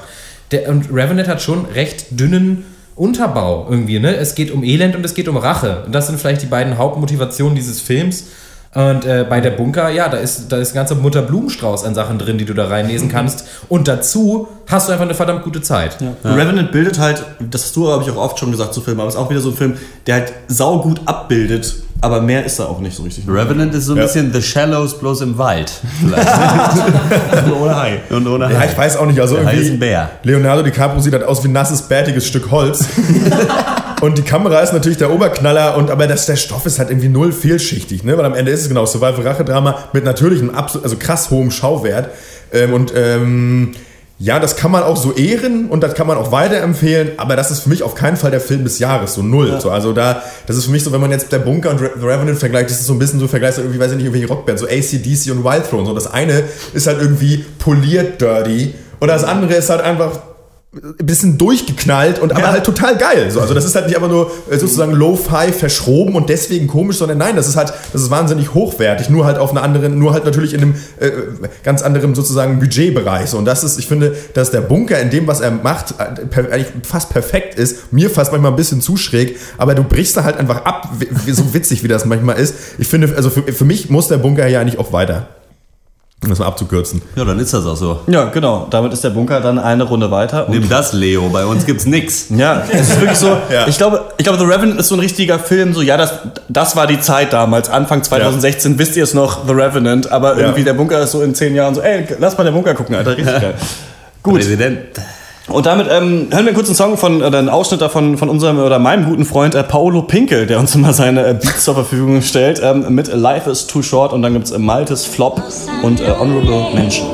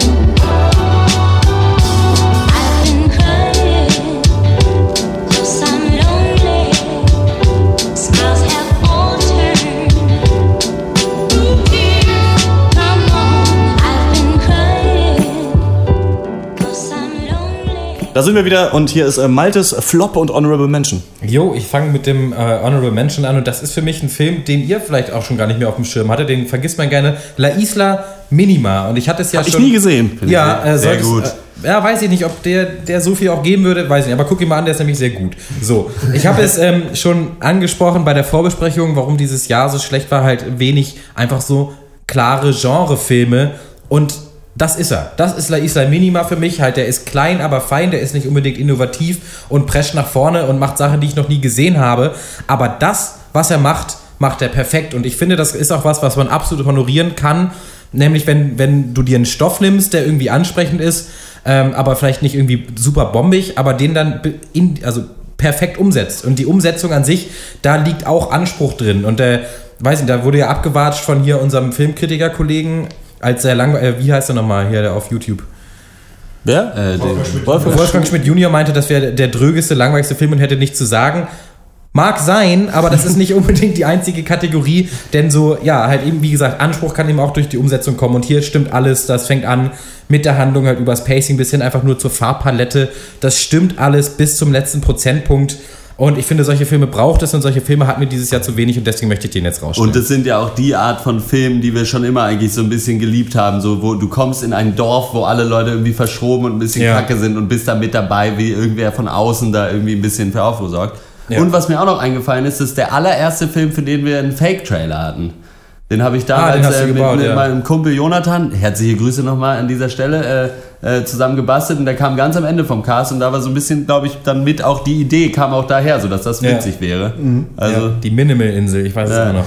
Ja, mein Flop äh, dieses Jahr ist The Neon Demon von Nicholas Winding Refn. Ich hatte abgewegt, ob ich Neon Demon zum Flop des Jahres machen soll oder halt lieber einfach nie mehr erwähnen. äh, so, weil man muss sagen, die Competition ist groß dieses Jahr. Also es gibt einfache Ziele, gibt es genug von. Also Ghostbusters, Batman oder die ganze Blockbuster-Kacke. Aber Neon Demon sticht da für mich nochmal raus, nicht weil er dümmer ist, sondern weil er sich selber für intelligenter Ja, hält. ne? So. Das ist so das Ding einfach. Also im Gegensatz zu einem Standard irgendwie super kackigen Blockbuster wird hier halt nochmal so diese Fassade aufgebaut, so ich bin sozialkritisch relevant und ich bin intellektuell. Aber dann kommen dazu die Dialoge, die halt einfach äh, stattdessen aussagen, ich bin 15, glaube aber ich habe die Welt verstanden und schreibe Tagebuch. Und äh, ja, und einfach da wird da diese Fassade dann komplett wieder eingerissen. Und ja, deswegen, ich kann es nur noch mal wiederholen, was ich auch damals schon gesagt habe. Nikolas, du kannst gerne noch weitere Filme drehen, aber hör auf, sie zu schreiben. Unglaublich scheiße, dieser Film. Ne? Ich, Ja. weiß, ich bin ja aus dem Kino rausgegangen Ja. irgendwann. Deswegen habe ich den hier nicht als Flop weil ich vielleicht keine komplette Meinung dazu haben darf, weil ich nicht ja. das Ende mehr gesehen habe. Aber ich check's auch nicht. Super gute Kritiken bekommen. Wenn die Dialoge wenigstens außerhalb dieser Modewelt dann irgendwie Mhm. smart werden. Aber allein der ganze Charakter von, äh, wie heißt der, Keanu Reeves, ey, so ein Müll. Also ich weiß auch nicht, wirklich, also hat mir, mich auch echt ent, zum Entwöhnen, finde ich, bei, bei Reffen. Ähm, das haben wir ja, wir haben ja unseren Reffen-Cast gemacht, kann man gerne nochmal nachholen. Hören und ähm, was suchst du? Wir. Mein drittes Sterni. Achso, dann ist das deins wahrscheinlich. Da ist es doch. Äh, mein erstes Sterni meine ich natürlich Mutti. ähm, kann man unseren Referencast nochmal nachhören, wo wir uns ja. Ja. mit dem Werk auseinandersetzen und äh, da auch ja sehr enttäuscht von waren. Kommen wir zu euren äh, Filmen des Jahres. Timon hat uns geschrieben. Hallo ihr, für mich war der beste Film dieses Jahr weit abgeschlagen Arrival. Ganz einfach, weil der. Ah, Ist das ein Spoiler? Ah. Hm. Es ist eigentlich ganz witzig, was er schreibt, aber ich kann's. Ja, ganz einfach, weil er sagt was Witziges. kann ich leider nicht, kann ich leider jetzt nicht Ist ein sagen. Spoiler. Ist schon es, ist ein leider, Spoiler, es ja. ist leider ein Spoiler. Ah, schade, ich wollte Aber nicht Timon, äh, vielen Dank für die Mail und viel Erfolg. Viel, irg irgendwann erwischt es uns alle. Mach dir genau. keine Sorgen. ähm, genau. Arrival bei uns ja auch immer noch im Rennen. So, und dann kommen wir äh, zur letzten äh, Runde, der Vorrunde quasi. Zwei Filme sind noch übrig. Ich weiß nicht, ob ihr aufgepasst habt, welche es sein können. Green Room gegen Swiss Army Man. Green Room, ja, nach Blau kommt Grün. Jeremy Saulnier dreht nach Blue Ruin mit Green Room eine Art ja Punk-Rock-Nazi-Horror-Slasher. Eine äh, Punk-Rock-Band spielt in einer Nazi-Kaschemme, wohnt einem Mord bei und findet sich eingesperrt im Backstage-Bereich, dem Green Room wieder. Auf einmal werden die Macheten rausgeholt und die Hunde aus dem Zwinger gelassen. Und Swiss Army Man, Paul Dano surft auf der furzenden Leiche von Danny Radcliffe übers Meer, den habe ich schon oft genau so gesagt, diesen Satz. Fängt auf der Dummheitsskala so ein bisschen bei minus 12 an, wird dann aber doch ganz schön schlau.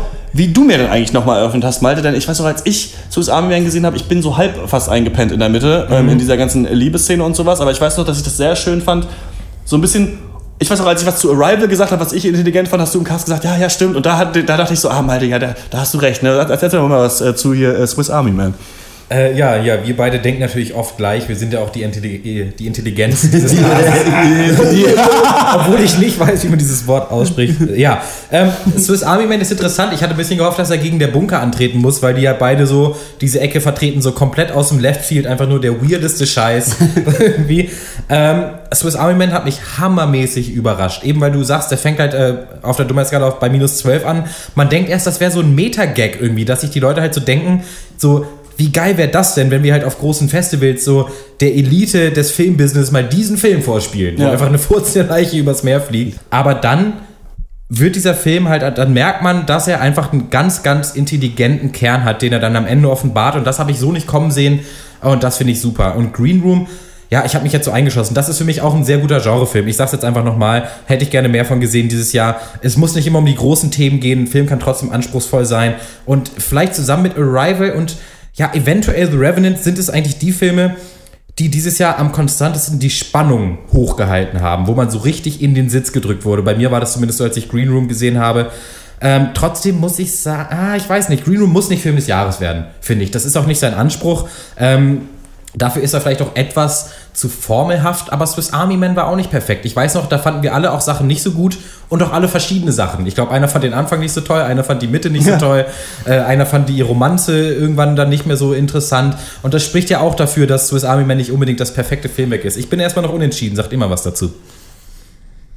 ja, da haben sich irgendwie zwei, die die beiden vielleicht dann doch, na gut, wir haben über Bunker schon geredet, aber doch irgendwie so mit auch die komischsten Filme dieses Mhm. Jahr, finde ich. Swiss Army Man, der hat halt schon, er hat den Bonus, dass man dachte, okay, das wird völliger Mumpitz und dann war es das gar nicht eigentlich. Mhm. Aber ich weiß auch noch, dass wir da ziemlich viel dran rumgekrittelt haben und Green Room hat für mich diesen Bonus, wie auch bei Blue Ruin schon, wie mit was für einem Händchen äh, der Regisseur hier seine Geschichten ausspielen lässt, weil er halt immer die Leute nimmt, die völlig ungeeignet sind für die Situation und sie dann genau in diese Situation reintut, in der sie dann aber irgendwie rational auch richtig handeln. Also sie, du hast halt irgendwelche Dullis, die irgendwelche Sachen, die ihnen eigentlich völlig über den Kopf gewachsen sind, machen müssen und dann ist halt so, dann, hat, dann gibt es halt keinen Superhelden, der sagt, ja gut, jetzt machen wir hier und dann baue ich hier irgendwie eine Machete aus einem Stück Rohr, so, sondern dann sind das halt die Leute, die eine Lampe werfen, die dann sofort kaputt gehen. So, Und das macht er so schön irgendwie.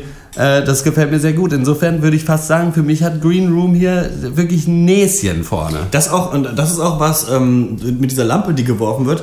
Dem Film, da waren sich die Kritiker nicht so richtig sicher. Handeln die dumm oder handeln die schlau, diese Kids? Und für mich war wichtig, die handeln eben authentisch, die machen auch Ja. dumme Sachen, aber du glaubst es eben, dass jemand Ja. das macht, dass er eben das schmeißt und es genauso tut. Und ich muss sagen, ähm, bei vielen Filmen, bei manchen weiß man noch, wie war die Story, wie waren die Charaktere oder so. Und ich muss sagen, Green Room ist vielleicht der einzige Film in dieser Liste, bei dem ich noch genau weiß, wie ich mich im Kino gefühlt habe. Ich war Ja. so angespannt in Ja, diesem Film. genau das, und viele ja. Filme wollen ja dann so Horrorfilme sein oder wollen schlimm sein, aber so eingesperrt sein in, in diesem Raum und dann sind die Nazis drin, aber sie drin haben ja einen von denen, deswegen können sie da nicht rein. So, ich fand das einfach richtig krass und ich würde sogar sagen, vielleicht war der zwischendurch vom Skript und am Ende dann gar nicht so schlau. Und die Idee ist auch einfach nicht so besonders bei Nein, Green nein, Room, ja, ja. aber die Umsetzung war so mega gut und bei Swiss Army Man muss ich sagen, ist für mich ein Achtungserfolg. Ich fand es richtig cool. Ich hatte einfach Spaß mit den Schauspielern, aber für mich hat sich das ein bisschen am Ende verloren und auch zwischendrin. Ich fand es aber, als du mir dann erklärt hast, Ja. wie, wie das Ja. wahrscheinlich gemeint ist, fand ich es besser. Aber ich bin eben nicht selber drauf gekommen, deswegen kann ich es nicht akzeptieren. Also für, mir ist, für mich ist Green Room hier weiter. Max Ode hat ja ähm, Green Room nicht gesehen, deswegen, wir haben den schon beide weitergewählt, ne? Green Room, oder? Was sagst du, Ja. Horst? Uh, Ja, Nächst, Näschen vorne, hast du gesagt. Hm? Nee, ja, Wir ja. müssen entscheiden. Also für mich ist Green Room hier auf jeden Fall. äh, Oder wir sagen, wir weiter. gehen aufgrund von Max in eine Todeskategorie. Nee, dann Können wir Oder? nicht. Können wir gar nicht. Nee, ähm, ich würde sagen, ich schließe mich da noch an. Ihr habt mich auch überzeugt. Okay. Ähm, Swiss Army Man war einfach dann am Ende doch nicht so rund wie Green Room. Ja. ja. Alles klar, dann ist Green Room eine Runde weiter und wir sind in ja, einer Art neuen Runde für diesen Cast und zwar der Schwächste fliegt. Wir haben ähm, noch fünf Filme zur Auswahl, die drin sind, aber die kann man natürlich nicht so gut in so einen Turnierbaum reinquetschen, deswegen muss einer jetzt gehen. Und ähm, ja, ich sag mal, die Filme, die noch drin sind, sind Arrival, Der Bunker, Son of Saul, Der Schamane und die Schlange und Green Room. Und vielleicht weiß ich nicht, ob ihr schon eine Idee habt, sonst können wir eine kurze Bedenkzeit. Ich möchte noch, ich finde es äh, eigentlich irgendwie, ich meine, wir haben uns jetzt so darüber aufgeregt, wie kacke das Filmjahr 2016 war, aber jetzt muss ich sagen, vielleicht auch angenehm, weil ich weiß, das letztes Jahr hatten wir 16 Filme, wo wir dachten, boah, die sind echt eigentlich alle würdig. So, Ja. die können das Ding alle nach Hause holen und das ist geil. Und jetzt sind wir bei 5 angekommen und jetzt ist die Situation, wo man sagt, boah, da weiß ich es jetzt nicht. Da muss man, äh, ja, äh, warte mal, warte mal, äh. Ja, doch, ich hätte aber, ich wüsste, von denen wüsste ich jetzt, welchen ich da rauskicke. Und zwar? Und in dem Fall dann tatsächlich äh, der Schamane und die Schlange. Hammerfilm, aber gegen die anderen vier dann vielleicht doch so ein bisschen das Doku-Phänomen. Fast dann doch. Ich meine, das war keine Doku, aber es schien so ein bisschen so. Also jetzt echt nur so echt aus dem Bauch heraus würde ich sagen, das ist von den vier, äh, von den fünf der schwächste. Ja, ja, der Schaman und die Schlange, der überhebt sich so ein bisschen. Ne? Der will sehr viele verschiedene Sachen anreißen, halt eben mit Kolonialismus, aber eben auch mit, ähm, we- wenn an fremden Leuten halt eine fremde Religion aufgedrückt wird, dann will er noch ein persönliches Schicksal mit aufmachen und äh, eine Antikapitalismus-Message noch mit reinbringen. Das klappt nicht immer alles. Trotzdem fand ich den einfach klasse und zumindest mal besser als Son of Saul. Einfach so. Ähm, jetzt, ja, besser ist natürlich wieder so ein Wort, das kann man auf viele verschiedene Arten und äh, Art, Art, Du gehst, in du gehst in die richtige Richtung. Son of Saul will ich auch. Wir bewegen uns Ähm, ja aber auch jetzt, aber das kann man ja, ja. nochmal sagen, auf einer Ebene, wir finden alle fünf Filme mega es gut. geht hier nicht mehr um, um Ja. gut und schlecht. Es geht darum, dass ähm, für mich der Schaman und die Schlange ein richtiges Erlebnis war. Son of Saul auch, aber Son of Saul eins, was ich nicht nie mehr nochmal haben möchte. Das ist halt immer die Frage, ob das ein Argument ist, ne? Also ob man, ob dieses haben wir auch im letzten Ja. Jahresabschlusscast schon mal besprochen, so ist ja dann vielleicht auch gerade ein beeindruckender Film, wenn man sagt, das will ich so nie wieder schauen, ne? Sicher, Aber für ja. mich bei mir einfach das Herz hängt wieder ein bisschen stärker an äh, der Schamane und die Schlange, muss ich einfach sagen, hat mich ein bisschen mehr ähm, irgendwie beeindruckt, finde ich ein bisschen geiler. Ich würde auch hier oder ich würde hier Son of Saul rauswählen. Weiß ich gar nicht, ob Max, du kennst ja der zwei Filme daran nicht, wir können dich jetzt auch nicht Naja, die ganze er Zeit- kann ja trotzdem äh, sein, äh, sagen, wen er rauswählen würde. Wahrscheinlich am besten einen, den du kennst. Oder einen, den du nicht kennst. Äh, pff, nee, ich würde. Ich würde, äh, äh, glaube ich, Son of Saul an der Stelle rauswählen. Ähm, das ist so ein bisschen das Dilemma, ähm, genau, das ihr gerade besprochen habt. So dieses, äh, geht es darum, ob ich noch was nochmal gucken kann oder ist, weil es halt uner ist es unerträglich, bla bla bla. Ich finde, Son of Saul fährt so ein bisschen. Es geht für mich bei Kino natürlich auch um Unterhaltung. Und ich finde, ähm, Son of Saul ist ein tolles Kunstwerk, aber mh, äh, ja, und dann kann er jetzt so weit kommen und dann ist auch gut. So, und wir haben ihn genug sozusagen gewürdigt, dadurch, dadurch dass wir ihn besprochen haben und äh, genannt haben, wie gut er ist und aus welchen Gründen. Und ich denke, für mich ist dann hier aber auch gut und ich glaube, wir können die, außerdem die anderen Sachen besser weiter besprechen, weil Son of Saul ist so ein bisschen der Buzzkill. äh, muss man auch mal sagen. Ja, ich kann mich damit auch abfinden, wenn Son of Saul. Ich meine, ich möchte diesen Film auch nie wiedersehen. Ich weiß noch, ich habe den Donnerstag früh geguckt um neun oder so. Und der Tag war gelaufen. Echt. Also da ging gar nichts mehr. Ich war, also da bist du völlig fertig. Ich will das nie wiedersehen. Nie wieder, aber es war trotzdem wahnsinnig gut. Aber gut, dann äh, verabschieden wir uns hier äh, dann aus dem KZ zurück ins Studio. Ja, zurück zu coolen Hip-Hop-Beats. Erstmal äh, drin sind noch Arrival, der Bunker, der Schamane und die Schlange und Green Room. Und ähm, wir hören einen Song, der heißt Bliss von Jin Sang und der macht so, ja, so super chillige Hip-Hop-Beats und das ist, ich habe das hier einfach reingenommen, weil mich das erinnert an diesen YouTube-Kanal, den ich in diesem Jahr gefunden habe. Steezy as Fuck, den du ja, glaube ich, auch schon öfter jetzt gehört hast. Ja, ja, ich höre das alles. Und ähm, das ist einfach mega. Das kann ich nochmal jedem empfehlen, äh, jedem empfehlen, auf äh, YouTube äh, Steezy as Fuck einzugeben. Da gibt's so alle paar Tage so ein richtig geiles, ähm, ja, entspanntes Hip-Hop-Beat. Lo-Fi-Beats. Ja, so Lo-Fi-Hip-Hop-Beats. Ähm, klingt jetzt erstmal doof, warum soll ich Hip-Hop-Beats hören? Aber es ist die perfekte Musik morgens beim Frühstück, weiß ich nicht, beim Arbeiten oder sowas. Es Also ist immer zum Lesen, zum Arbeiten nebenbei. Es ist einfach, es ist äh, schön anzuhören und aber nimmt sehr wenig Kapazität in Anspruch. So, man kann Ja. es irgendwie anhören, ohne dass es anstrengend ist oder sonst irgendwas. Groovt sich angenehm da rein. Und die Ähm, sind halt, man muss halt echt sagen, da ist nicht ab und zu mal ein gutes Beat-Tape dabei, Alle, sondern ja. die sind alle einfach geil. Das ist echt krass, die Auswahl, die da getroffen wird, das ist echt kein, kein Müll. ähm, falls ihr wissen wollt, wie das klingt, dann hören wir jetzt äh, Jin Sang mit Bliss und danach gibt's meinen Flop und Honorable Mention und äh, weitere Hörer.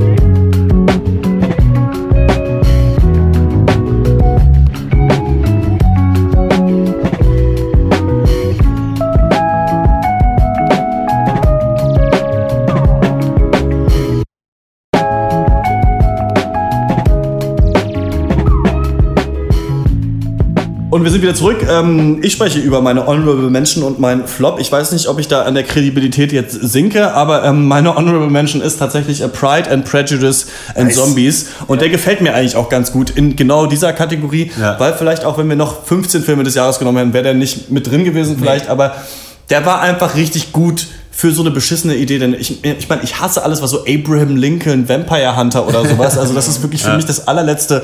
Aber ich fand hier war einmal diese Jane Austen-Ebene gut umgesetzt, die Schauspieler waren alle cool, dieses Zombie-Geschnetzel war geil und es war vor allem ganz schlau eingebunden in die Story. Basiert ja auch auf diesem Ja. Roman, den ich nicht gelesen habe, aber der hat mir einfach richtig gut gefallen. Und wenn man mal irgendwie überhaupt keinen Bock hat auf so Anspruch, aber so ein bisschen schmunzeln will und so, dann ist das eigentlich ein super Film, sich den nochmal Der Film anzuschauen. ist auf jeden Fall, wenn, es in der, wenn wir in einer anderen Kategorie sind, der absolute Film des Jahres für mich, nämlich wenn die Kategorie ist Filme, auf die ich null Bock hatte, Mhm. sie zu gucken. Und dann echt so in der ersten halben Stunde muss man ja dann auch trotzdem erstmal noch überzeugt werden. Man denkt sich dann so, ja gut, das war jetzt okay, aber ich habe trotzdem keinen Bock drauf. So. Aber nach einer halben Stunde dachte man sich so, ja geil, nee, das ist, das läuft, das ist ein geiler Film. Äh, top. Ja. Und ähm, mein absoluter Flop-Film war High Rise, muss ich sagen. Und das ist vielleicht so ein bisschen die Umkehrung davon. Also weil ich äh, ne, bei Pride and Prejudice und Zombies null Bock und es war richtig geil. Und High Rise, ich hatte mega Bock auf den Film. Ich finde Tom Hiddleston super cool. So Sci-Fi-Dystopie, auch noch in so einem abgesteckten Setting, so einem Hochhaus. Ja. Ich meine, wir hatten das ja im ersten Podcast ja, sogar im allerersten Cast, den wir gemacht haben, Nummer 9 mit Snowpiercer. Snowpiercer. Schon eine ähnliche Idee, der natürlich auch cool umgesetzt war. Aber hier war für mich das so blöd, wie das irgendwann so zerfasert ist, dieser ganze Film. Man überhaupt gar keine Ahnung mehr hatte, wer es wäre. Und auf einmal so komische Nebencharaktere waren total wichtig und man rafft überhaupt nichts mehr. Und es, aber alles ist trotzdem total krass und total Ja. brutal und total schlaue Gesellschaftskritik. Also ich finde es schon okay, wenn ein Film dich ein bisschen vom Kopf stößt und du dir ein bisschen selber Gedanken machen musst, aber High Rise war für mich einfach eine große Scheiße, muss ich sagen. Also da Ja, habe ich nichts. Da hast du einen guten Flop rausgesucht. Das Problem bei dem Film war nicht nur, dass man nicht wusste, wer wer ist, sondern man wollte es auch irgendwann nicht mehr wissen. Ja. So, es war halt einfach alles egal. Und vor den Kopf stoßen ist schön, aber der Film hat ja nicht nur das gemacht, der hat, man hat das Gefühl, der hat sich so richtig darin gesuhlt, in Ja. seinem Anstoß irgendwie. Und das war dann auch nicht mehr cool und clever, das war dann irgendwann nur noch brutal nervig. Ja, finde ich auch. Tom Hiddleston am Ende am nur am mittelsten. Und ähm, hier noch ein paar Hörermeinungen zum Film des Jahres auf äh, Twitter. Neobiota hat uns geschrieben, äh, gerade nochmal nachgeschaut. Ich war dieses Jahr in äh, zwölf Kinofilmen und von denen äh, war äh, The Revenant zu Beginn des Jahres am besten. Ist bei uns leider schon rausgeflogen, aber ich fand ganz geil, dass irgendwie ähm, 20th Century Fox oder Warner oder von wem der Film ist, die haben diesen Tweet geliked. Also irgendwo sitzt jemand und denkt sich, aha, das war für ihn also der Pencast-Film des Jahres, na gut. Dann hat uns äh, Emilia äh, geschrieben, ähm, Snowden, Hashtag Peng-Film. Haben wir nicht geschaut, hatte ich null Bock drauf. Habe ich auch ganz gute Sachen drüber gehört, Ja, über diesen auch. Joseph Gordon-Levitt äh, äh, Snowden-Film. Aber dafür war für mich wieder. Aber gut, ich fand ja dann auch diesen ähm, Steve Jobs-Film richtig gut, als ich den dann mal geguckt habe. Also manchmal ist es, haben die Ja. Filme so eine Fassade, auf die man keinen Bock hat, ne? und dann sind sie vielleicht Mhm. auch besser. Ich glaube, Snowden hatte einfach das Problem, dass wir in den letzten Jahren so viele scheiß Biopics geguckt hatten, dass Ja. wir, wir haben ja auch überlegt, den mal zu besprechen und dachten uns alle so, ey, weißt du was, nee, aber äh, muss man wahrscheinlich noch nachholen, ist ja auch immer noch irgendwie eine relevante Thematik. Das hört ja auch nicht auf mit äh, Snowden, dass irgendwie niemand so richtig weiß, was soll man mit dem Jungen jetzt machen. Äh, ja. Auf Twitter folgen, das mache ich zum Beispiel, das Ich hilft ihm auch. ungemein, glaube ich. ähm, Ja, muss man. Habe ich aber auch ein paar negative Stimmen gehört zu Snowden. Das ist dann doch die Amerikanisierung dieses Plot, also wo es natürlich eine amerikanische Geschichte ist, egal. Und dann hat uns äh, Tammy noch geschrieben, ähm, wahrscheinlich bin ich die Einzige, aber egal, Sing Street. Den habe ich gesehen, das ist so ein Film, worum geht's da nochmal? Ach, keine Ahnung, um so einen Typ, der halt so eine Brit-Rock-Band macht, um so eine Frau zu Okay. überzeugen, die bei ihm da auf der Highschool, auf der Schule ist in England. Ist super süß gemacht, der Film. Ähm, Kann man auf jeden Fall, wenn man auf so Musical-Romanzenfilme steht, kann man sich den, den auf jeden Fall anschauen. Und dann hat uns noch äh, Niki, der auch ein guter Freund von mir ist, geschrieben, dass er jetzt kein Film, äh, aber nochmal trotzdem beim Film des Jahres Kassel Lanze brechen will für die vierte Staffel Vikings, in der sich Ragnar angeblich sehr komplex und sehr schlau entwickelt. Ich habe irgendwann aufgehört, Vikings zu gucken, aber einfach, wie man halt aufhört, eine Serie zu gucken. Also es war kein, oder es war nicht keine Absicht. Ich habe nicht gesagt, nö, jetzt gucke ich nicht mehr weiter, sondern Ja. man hatte irgendwann die nächste Folge nicht mehr erwischt und dann war vorbei. Aber ich habe das fest eingeplant, wenn ich mit meiner Bachelorarbeit fertig bin. Äh, schließe ich mich zwei Tage ein und hole da alles nach und dann äh, werde ich da vielleicht nochmal drauf zu sprechen kommen. So, wir sind im ersten Halbfinale. Und zwar tritt an Arrival gegen der Schamane und die Schlange. Und jetzt muss ich sagen, in diesem Halbfinale kann man es ja so ein bisschen lüften. Arrival ist für mich mit einer der auf jeden Fall Contender für den Film des Jahres. Klar waren das alle zehn, aber so ein bisschen Ja. Arrival wusste ich schon von Anfang an, okay, der hat uns so ein bisschen erlöst am Ende des Jahres. Da dachte ich so, geil, dass nochmal so ein Film kommt. Trotzdem ein Film, bei dem ich sagen würde, in einem stärkeren Filmjahr wäre der nicht so sicher bei mir ganz oben mit dabei. Also einer auf jeden Fall der guten Filme. Aber ähm, den ziehe ich auf jeden Fall in Erwägung, dass er mein Film des Jahres wäre. Und da kann dann der Schaman und die Schlange nicht mehr mithalten, weil der mich nicht so zum Nachdenken gebracht hat, weil der mich nicht so beeinflusst hat, dass ich mich noch, noch weiter dazu informiert habe, weil der mir nicht so viel Spaß gemacht hat. Ich finde, bei Arrival stimmt fast alles. Und beim Schaman und Schlange stimmt vielleicht auch so fast alles, aber ich fand, der andere Arrival hat mich mehr beeinflusst, hat mir mehr gegeben, hat mir Hoffnung wieder gegeben fürs Kino und vielleicht sogar auch für die Weltpolitik auf so eine Art. Aber ich war auch sehr ausgelaugt, was das angeht. Ja, also ich würde hier Arrival weiterwählen. Also für die Weltpolitik hat er mir, wie schon gesagt, überhaupt keine Hoffnung gegeben. Aber wofür er mir Hoffnung, vielleicht auch nicht was Film angeht, aber für Scriptwriting hat er mir Hoffnung gegeben. Mhm. Weil der war einfach wahnsinnig gut geschrieben und es war eine originelle Idee, die originell umgesetzt wurde. Und das hat man, das ist eigentlich das, was man wirklich vermisst hat in diesem Jahr. Das stimmt, dass so Erwartungen aufgebaut werden, die Genrefilme mit sich bringen. Alien, Invasion, was wird wohl passieren? Ja, sicherlich gibt es einen großen Kampf. Nix ist gar nichts und der Film macht einfach was komplett anderes. Trotzdem möchte ich jetzt einmal fragen, wir haben jetzt sehr viel gelobt, ist ja auch klar. Wir reden über die zehn besten Filme des Jahres. Ähm, ich würde ganz gerne mal jetzt über Kritik gehen. Was hat euch an Arrival nicht gefallen, würde mich mal interessieren. Ich will jetzt nicht so weit in Spoiler-Territory gehen, aber ich finde, dass vielleicht ein so ein Handlungskniff am Ende ein bisschen unlogisch ist für den Zuschauer, wo es dann auf über verschiedene Zeitebenen geht. Genau diese Ebenen gibt es auch in der Kurzgeschichte, aber Mhm. im Film passiert noch was, was wie so ein Handlungspunkt noch abgearbeitet werden muss, damit was funktioniert. Und das fand ich ein bisschen an den Haaren herbeigezogen vielleicht. Aber trotzdem wird das für mich überstrahlt von der Idee, Denis Villeneuve hat es ja geschafft, dieser relativ simplen Kurzgeschichte dann so ein filmisches Gewand zu geben. Und da ist er vielleicht ein bisschen zu stark in die Richtung Actionfilm, in die Richtung Inception oder sonst was gegangen, Ja. die man nicht unbedingt gebraucht hätte, finde ich. Aber ähm, ja, da waren vielleicht so ein paar kleine Sachen, wo man gefragt hat, warum geht das jetzt so genau? Also so kleine Plotholes, würde man vielleicht sagen. Ähm, der Schaman und die Schlange ist schon echt lange her, dass ich den, dass ich den gesehen habe. Ich, da weiß ich es nicht mehr so genau. Da hatte ich aber, war ich aber auch jetzt nicht so investiert, wie ich bei Arrival war. Da fällt es mir jetzt schwer. Ja. Ich war vielleicht, vielleicht so ein bisschen das Ende. Fand ich vielleicht ein bisschen seltsam, aber Ja. das ist schwierig für mich zu sagen. Ja, ich habe den, ja, ähm, ich hab den, wie gesagt, ja in der, in der Weihnachtszeit jetzt beide, beide Filme nochmal gesehen und auch weil ich ja viel Zeit mit meiner Familie verbringe, auch beide mit meiner Mutter. Die wollte dann auch Schaman und die Schlange mitgucken, die hat was sehr Interessantes gesagt am Ende. Das war, ja gut, aber äh, um, um die Erkenntnis zu erlangen, dass Materialismus nicht unbedingt äh, Lebensinhalt sein muss, dazu muss ich nicht in den Dschungel fahren. Und da ist auch was dran. Der Film ist wahrscheinlich gar nicht mal so tiefgründig, aber eigentlich fast genauso wie Arrival schafft er es dir eine verdammt gute Experience zu verkaufen. Einfach eine richtige, schöne Reise, eine, eine richtige Welt aufzumachen. Meine Kritik an Arrival ist, dass ich das Ende, so wie es war, nicht zwar nicht schlecht fand, aber absolut nicht gebraucht hätte. Ich will jetzt auch nicht spoilern, aber das noch immer so dann sehr zu emotionalisieren, ähm, wie also äh, ja wie Interstellar oder so, das muss nicht unbedingt immer sein in so einem Film. Ich hätte mir vielleicht ein etwas ja weltlicheres Ende gewünscht, wenn man das so sagen kann. Ähm, trotzdem muss ich dir dazu stimmen, dass der Film sehr, sehr wenig falsch macht. Und äh, wenn man dann jetzt einfach mal vielleicht über die Skala kommt, tritt hier ein sehr großer Film gegen einen recht kleinen an. Ähm, und der große, ja, gewinnt bei mir. Also das ist jetzt Arrival in dem Fall. Einfach weil er, ja, weil die Thematik größer ist, weil die Idee größer ist, interessanter ist, bedeutender ist. Und deswegen würde ich Arrival auch jetzt ins Finale kicken. Kicken, ja. Ja. Kicken, gucken, kacken. Kicken, gucken, packen, picken.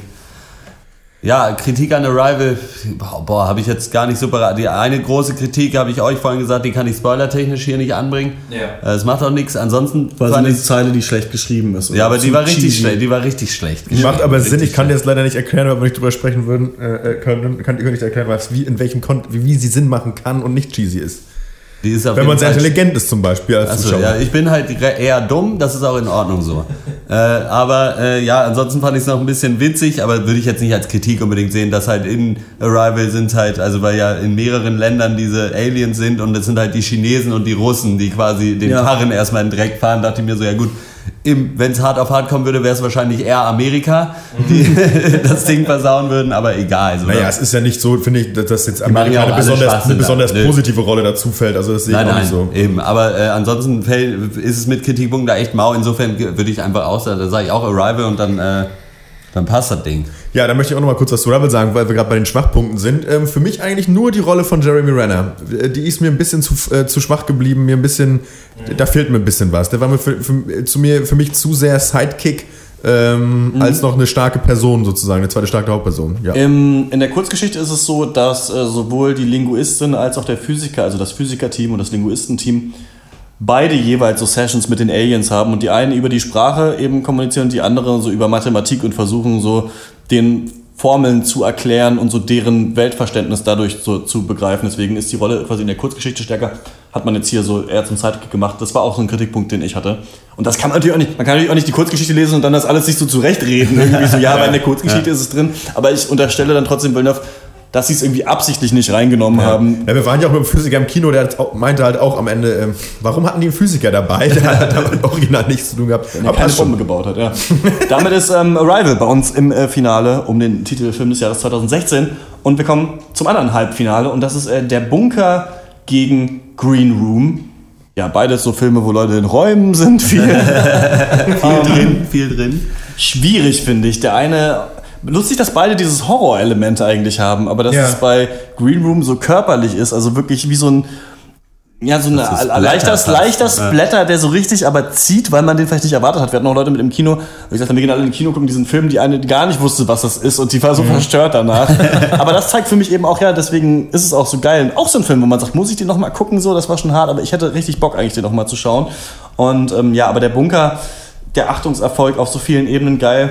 Ich, weil ich glaube, dass ihr eher den Bunker wollt, würde ich, würde ich immer Green Room meine Stimme geben. Mhm, ja, ja, Stichpunkt Achtungserfolg haben sie beide jetzt schon erreicht. Das sind beides Filme, die nicht unbedingt ins Finale müssen für mich, in einem, in einem stärkeren Filmjahr, um das jetzt mal so auszudrücken. Und die beide auch Schwächen haben. Ähm, Green Room dann doch recht formelhaft in der zweiten Hälfte. Da war dann so Angriffswelle nach Angriffswelle muss abgewehrt werden und am, Ande, am Anfang gibt es zwei Hunde und drei Leute und dann fünf Leute und vier Hunde und es schafft und es klappt dann aber auch immer alles. War ein bisschen dröge, vielleicht ein bisschen platt, aber bei Bunker ähm, muss ich sagen, alles, was nicht Humor war, habe ich auch nicht so ganz gecheckt. Also äh, alles, wo es dann nicht wirklich darum ging, das soll jetzt ein Witz sein und lustig und irgendwie weird, ähm, hat dann auch nicht so viel Sinn ergeben am Ende. Das mit der Mutter, die von Teufel oder einem Dämon oder was auch immer besessen war und solche Sachen. Und auch das Ende hat sich mir nicht unbedingt zu 100% erschlossen. Ja, mh, ich ähm, würde hier, denke ich, trotzdem den Bunker eine Runde weiter wählen. Ja, dabei belasse ich es. Ja, ich finde es auf jeden Fall gut, dass äh, für Malte, wenn am Ende zwei Leute überleben, äh, zählt das für alles klappt immer. Na gut. Aber gut, äh, für mich geht es, also wenn ich über die Schiene äh, jetzt komme, äh, welchen Film würde ich mir eher nochmal angucken, dann ist es auf jeden Fall der Bunker. So, den könnte ich mir gefühlt einfach, der könnte einfach immer laufen bei mir zu Hause und ich würde einfach ab und zu mal hingucken und würde mich freuen. Einfach, also der hatte so viele schöne Szenen, halt wirklich schöne Szenen auch. So was weiß ich, wenn er dann da für sich selber Happy Birthday Mr. President singt und so Mhm. und halt wirklich einfach ja, der war so warm zwischendrin Ja. und hatte trotzdem diese Horrorelemente. Und Green Room fährt halt eher so die total kalte Schiene. Und äh, das ist dann, ja gut, da befinden wir uns jetzt auf einer Ebene, wo es einfach subjektiv, finde ich dann, der Bunker einfach ein- für mich einen schöneren Film. Würde aber jetzt nicht sagen, dass es unbedingt objektiv die Qualität widerspiegelt. Aber Ja. für mich ist es auch der Bunker dann. Ja, und damit ist äh, der Bunker im äh, großen Finale. Und wir hören einen Song, ähm, der für mich einer der besten ist, die ich dieses Jahr äh, gefunden habe. Max mag den auch ganz gerne. Von der Band, die mittlerweile Strange Ranger, glaube Genau, ich, ja. heißt. Hießen mal ähm, Sioux Falls und ähm, der, ja, ein bisschen was dazu werde ich noch in der Abschlussrunde sagen. Hier sind sie mit A Dinosaur Dying und dann gibt's Max Honorable Mention und Flop. I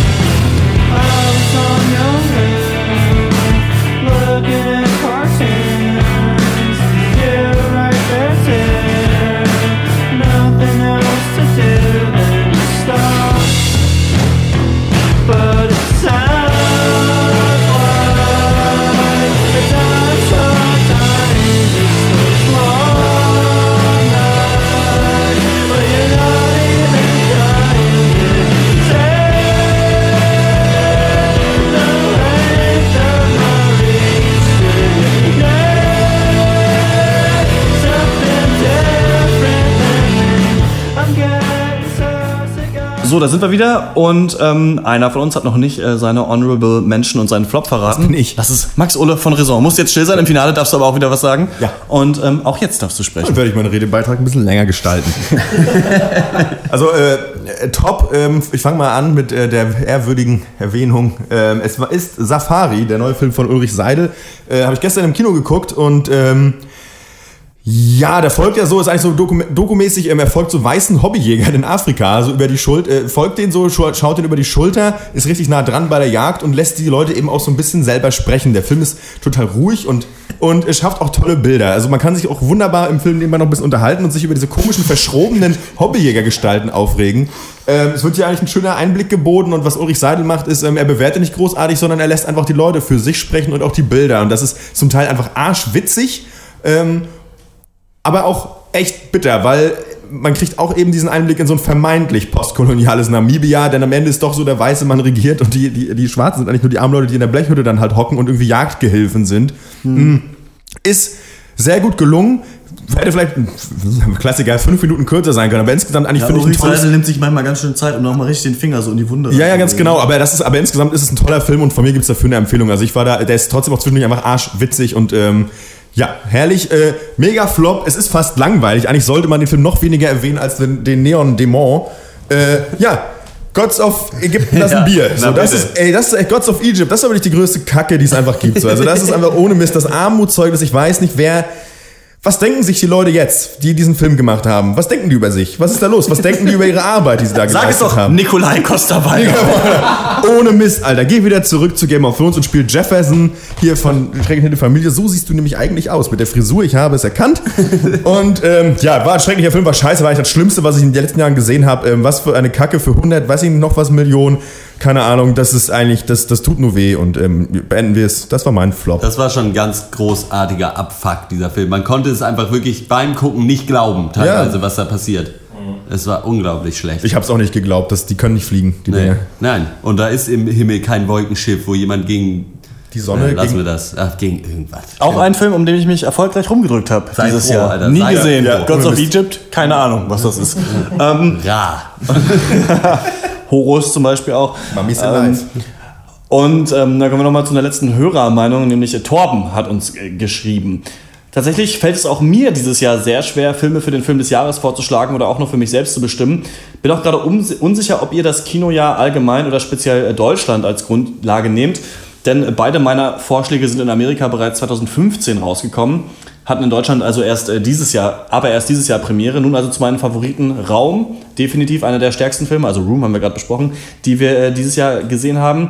Wenn auch keine leichte Kost. Und Spotlight. Ich denke, hierzu ist bereits viel gesagt. Die Oscars haben entschieden ich schließe mich mal munter an. Sehr sehenswert, sehr wichtiges Thema und mit das Beste, was dieses Jahr rausgekommen ist. Tragisch, aber dabei bleibt es aus meiner Sicht an krassen Top-Titeln. Bin gespannt, wie ihr es löst, dieses Filmjahr äh, gebührend zu verabschieden. Ja, danke für deine Mail, Room und Spotlight. Bei uns auch drin gewesen in der Top 10, aber jetzt äh, bereits raus. Und ich versöhne mich langsam so ein bisschen in diesem Cast. Jetzt, wo wir reden jetzt Ja. so über zehn ziemlich gute Filme, haben wir jetzt gesprochen. So, es ist dann doch vielleicht ganz okay gewesen, das Filmjahr 2016. Wenn man so jetzt sagt, zehn gute Filme, ja, für jemanden, also wir hatten ja, irgendwer hat ja vorhin auch getweetet, die haben zwölf Filme dieses Jahr gesehen, so dann geht's mit Mhm. zehn so. Aber wir gucken jeden Monat vier Mhm. bis acht Filme und es ist nicht mal Ja, für jeden so. Monat einer dabei. Mhm. Wenn du sagst, du hast irgendwie zehn gute. Ja. Guckst Das du nur einen pro Cast normalerweise? Ich gucke meistens, lese ich so ein bisschen auf IMDb, was die Leute sagen. Ja, aber ganz bezeichnend, dass seine beiden Top-Filme halt aus dem Januar sind. Äh, auch für Ja. ihn scheint es dann kein sehr gutes Filmjahr gewesen zu sein. Sehr wenig gelesen über The Hateful Eight. Ist natürlich auch so ein bisschen so ein Überbleibsel aus dem letzten Jahr, Ja. aber ich glaube, mit unserer Kritik lagen wir da dann schon ganz gut und dann vielleicht doch auf so einem Tenor. Also viele Kritiker fanden den ja dann doch ganz gut, aber so in so Bestenlisten Nee. habe ich den Nee. wenig gesehen, muss ich Mhm. sagen. Fällt mir nur gerade ein, weil der auch so früh im Jahr rausgekommen ist. Torben, einer der treuesten Fans, möchte ich eigentlich Ja. noch erwähnen an der Stelle. Äh, schönen Dank. Danke, danke fürs Hören, danke fürs Schreiben, äh, Torben. Und ähm, damit kommen wir zum großen Finale und das ist äh, der Bunker gegen Arrival. Beides keine Riesen-Hollywood-Filme, muss man sagen. Es ist irgendwie krass, dass äh, Denis Villeneuve, klar hat er, er hat die Schauspieler, wobei ich auch mal da sagen muss, jetzt mal Amy Adams und Jeremy Renner, zwei Leute, auf die ich eigentlich gar nichts halte, so richtig, so vorher. Also keine Ahnung, wo ich echt so denke, ja, pff, gut, Von denen jetzt- hätte man es jetzt nicht so erwartet, dass die- sie so abliefern. Ja, das die stimmt. beiden jetzt irgendwie so. Gut, Jeremy, Jeremy Renner musste jetzt auch nicht so viel tun in dem Film, aber auch nochmal Amy Adams, die auch in Nocturnal Animals angeblich eine super Rolle macht, war nochmal so ein richtig großer Achtungserfolg für mich. Sie, ich hoffe, sie wird auch bei den Oscars bedacht. Ähm, Beide super starke Filme kann ich hier mir beide eigentlich gut vorstellen als äh, Film des Jahres. Für mich, ich habe schon ausgeführt, ist dann, und das ist für mich oft die letzte Frage, was hat mich mehr zum Nachdenken gebracht? Was hatte dann doch noch eine Message, obwohl es ein verdammt guter Film war so? Und der Bunker, klar hat er diese ganze Bildungsthematik mit drin, wie verbilden wir unsere Kinder und wie, weiß ich nicht, funktioniert das alles und Homeschooling und sonst was und wie blöde können Eltern eigentlich sein? Aber da war für mich dann Arrival stärker. Da fand ich die Message interessanter und irgendwie fand ich es auch ganz schön, so eine Art Sci-Fi-Film nochmal zu haben, obwohl wir da ja mittlerweile wieder so ein paar mehr auch kriegen. Aber ich denke, meine Stimme würde an Arrival hier gehen. Ja, ist das jetzt, wo die Reise endet für der Bunker? Es scheint fast so. Ich weiß nicht, ob an Arrival dieses Jahr vorbeikommen ist. Es hat vielleicht auch was mit Timing zu tun. Denn wir haben es schon gesagt, der Film hat uns das Filmjahr so ein bisschen gerettet, weil wir wirklich äh, wie Frodo und Sam in Herr der Ringe durch den tiefsten Sumpf durch mussten, bis wir dann wieder am Ende das Licht äh, gesehen haben. Warte, jetzt fällt die Metapher auseinander. Ist auch egal. ähm, ja, äh, ich denke, dass Timing da auch äh, da nicht nur eine Stadt in China ist, sondern hier auch eine Rolle spielt. Und das war dann einfach so, was äh, Rival nochmal von einem sehr guten Film zu vielleicht dem besten des Jahres macht, ist dann der Zeitpunkt. Und deswegen muss ich mich da leider anschließen. Christian, ich, ich kann dir da nur zu 100% zustimmen. Der hat dann am Ende die größere Message. Und das ist es dann vielleicht auch einfach schon. Denn man, ich kann jetzt auch nichts unbedingt benennen, in dem der Bunker klar besser war, um das vielleicht auszugleichen. Gut, Humor, hatte mehr Humor, aber das kannst du, wenn du eine Comedy gegen eine Nicht-Comedy vergleichst, ist natürlich relativ dumm. Ähm, ich schließe mich da an. Für mich vielleicht der einzige richtig besondere Film dieses Jahr ist vielleicht Arrival noch mehr als der Bunker. Obwohl, wo du jetzt gerade sagst, so, äh, ja, kann man vielleicht sagen, ja gut, Humor war der Bunker besser. Jetzt, wo ich so drüber nachdenke, ist es schon so, dass wir haben, ich weiß nicht, bei welchem Film wir diese Kritik mal hatten, aber dass sich Leute halt auch in beschissenen Situationen eigentlich auch nochmal so einen Witz oder so machen, hätte Arrival vielleicht auch nicht geschadet. Wenn Ja. da mal irgendwie Gab, noch, ich, aber obwohl es gab Gab so ein bisschen, ja. stimmt, es Ja. gab ein bisschen was mit dem Käng hier Känguru, äh, wo die Geschichte dann doch gelogen war. Stimmt, na gut. Hm. Ja, dann, dann weiß ich, dann, war, dann kann ich da dazu nichts sagen. Ja, dein Netz aus Lügen fällt zusammen, Meister Spinne. ähm, äh, ja, Arrival. Fuck, jetzt habe ich meinen Punkt vergessen. Das gibt's doch gar nicht. Naja, ich, ich, es ist natürlich wie so auf äh, persönliche Präferenz. Es ist eine ganz subjektive Entscheidung. Und für mich ist einfach so, wenn ich die Wahl habe zwischen so einem äh, dadaistischen Gedicht und, oder, und einem, einer intelligenten Mega-Hymne mit Pathos ohne Ende, die aber eben wirklich intelligent ist und nicht einfach nur Hollywood-Kitsch, dann entscheide ich mich auf jeden Fall für Zweiteres. So, das ist einfach mein, das mag ich lieber. Und äh, Arrival für mich das größere Film, der größere Film ähm, mit der größeren Botschaft, mit am Ende, also in, in, in, äh, in, im Bunker hast du das zwar auch drin, du hast da auch irgendwie Kritik und bababa, da ist ja auch mehr Subtext drin als einfach nur eine Comedy sozusagen. Da ist ja auch sehr viel zu finden. Mir gefällt aber das, wie Arrival mit seinen Fragestellungen umgeht, im Endeffekt dann aber einfach besser und das ist der größere Film. Äh, Nicht der bessere, was weiß ich, aber für mich sollte das der Film des Jahres sein und der wäre auch einer, den ich eher, eher empfehlen würde, zum Beispiel, wenn man jetzt auch nochmal auf diese banale Schiene runtergeht, das runterbrechen möchte, als äh, ein anderer, weil er doch dann auch vielleicht leichter zugänglich ist. Ja, ach, das fällt mir ein bisschen schwer, da so zuzustimmen, weil ich glaube, also angenommen, Arrival wäre 2015 mit drin gewesen, dann hätten wir den irgendwann in der zweiten, dritten Runde rausgekickt, wahrscheinlich. Insofern, ja gut, dann ist es vielleicht auch bezeichnend, weiß nicht. Und ja, wahrscheinlich hat er einfach den Vorteil, dass wir ihn später geguckt haben oder der jetzt am Ende des Jahres kam.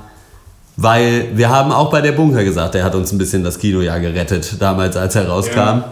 Äh, aber jetzt ist ja dann eh schon entschieden, dann sage ich nämlich einfach der Bunker. Oder nicht? Doch, ich sag der Bunker ist, ist mein Film des Jahres und das zählt ja wirklich. Für mich. Ist es schon entschieden? Nee, weiß ich nicht. schon Ich sag der definitiv Bunker. abgegeben. Also ich habe Arrival, ich gebe meine Stimme für Arrival ab. Ja, also ich auch. Ich muss sagen, also diesmal würde ich es beiden Filmen gönnen, nach dieser Blamage im letzten Ach ja, Jahr. wir können auch noch mal Todeskategorie Ja, aber letztes Jahr, ja, stimmt, jetzt würde es sich vielleicht anbieten. Aber im Finale ist auch immer so ein bisschen. War letztes Jahr aber auch so, da hat Ah. dann fucking Mad Max gewonnen.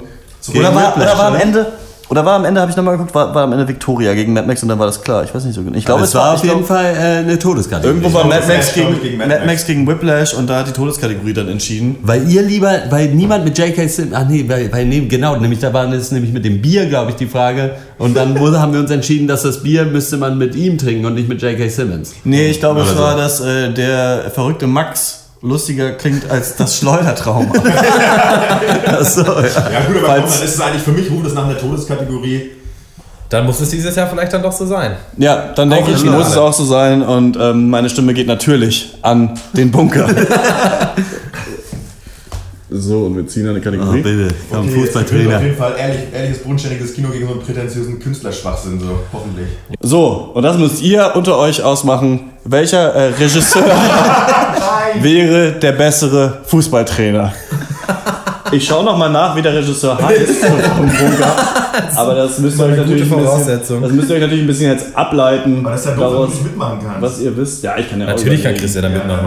Ei, Als alter RB-Fan, Dosenclub. Wir können ja auch, also du musst ja, also man muss ja kein Fußballfan sein, um sich vorstellen zu können, was einen guten Fußballtrainer ausmacht. Also die Trikots, sage ich mal, wären beim? Bunker-Typ schon mal ein bisschen geiler als Super. Ja. Aber die hat, da hat der Trainer nicht so viel Auswahl drauf, ne?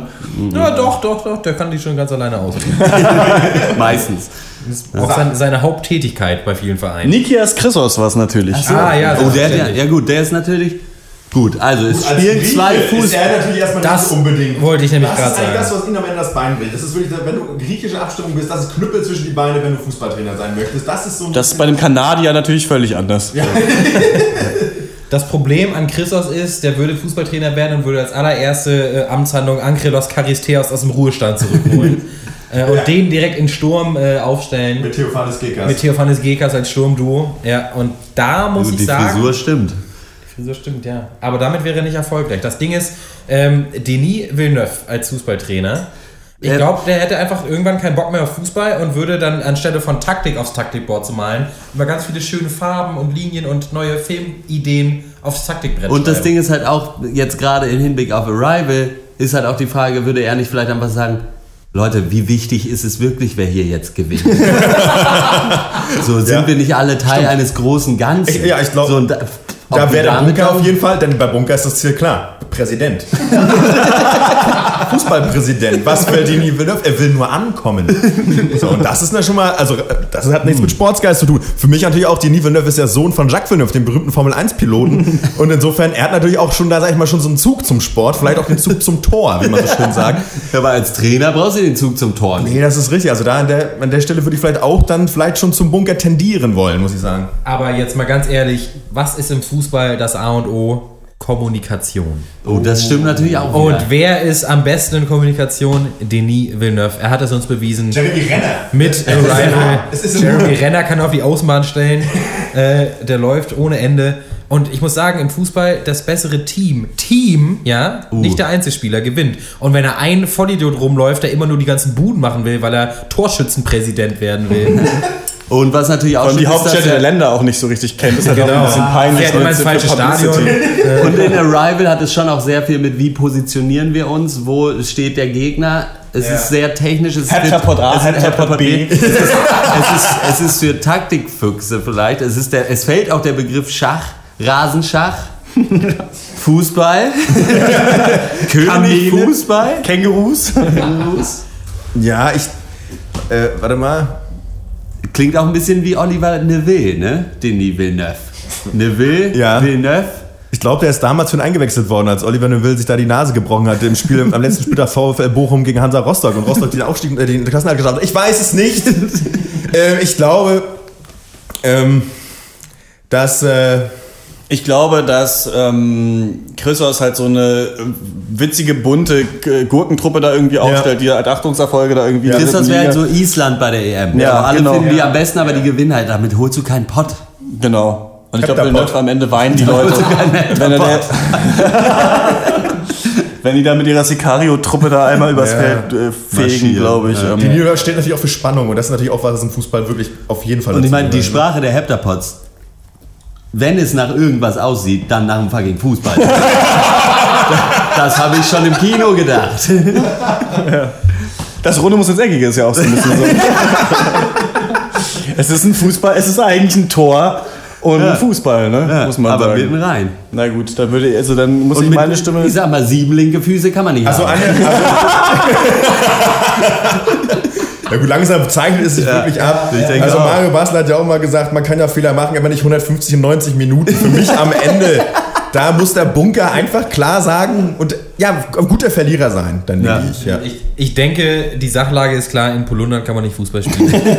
äh, ja, wir haben es hier durchgekaut und unseren. Ich finde es auch schön, dass wir nochmal die Fußballdiskussion in den Jahresendcast mit reingebracht Ja. haben. Äh, Rival macht's. Denis Villeneuve als äh, neuer Otto Rehagel, so sehe ich ihn so ein bisschen. Rehakles, ne? Rehagles, Rehagles, du, oh Mann. Ah. wenn, wenn das der Christos wäre. Ja, schade, Niklas Chrysos. Ja, Wir hätten es dir so schade. gegönnt, aber Die Vernunft hat entschieden. Das Ding ist, an sich sollten wir aber trotzdem der Bunker zu Film des Jahres machen, weil die wenigstens retweeten, wenn wir das twittern. glaube ich. Also das ist so ein bisschen- Das kann's nicht sein.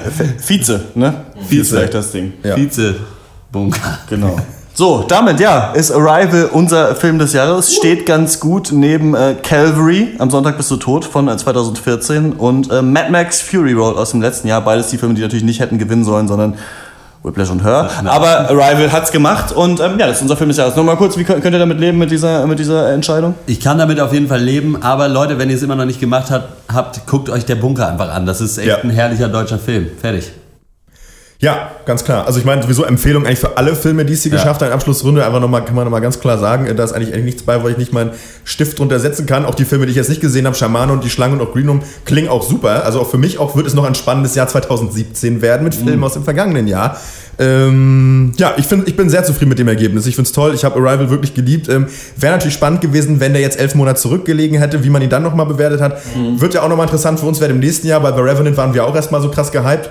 Und ähm, haben sie, dann ist es ja ein bisschen abgeklungen, die Begeisterung. Deswegen auch in erster Runde das Aus zurecht. Ähm, Klingt wie so ein Fußballer-Interview jetzt schon Ja, ein bisschen. ja. immer mal so, ja, ja. Ja. Wird für uns spannend im nächsten Jahr natürlich. Ja. Wir gucken immer nur von Cast zu Cast. Ja, nicht aufstecken. So, Malte.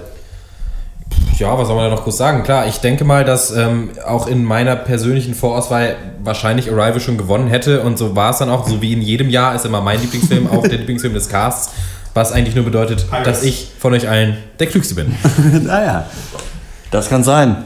Damit haben wir den Film des Jahres gewählt. Normalerweise ist dann Schluss im äh, Abschlusscast, aber wir wollen diesmal noch eine Jahresabschlussrunde machen. Dankeschön, Dankeschön. Das war's mit dem Pancast.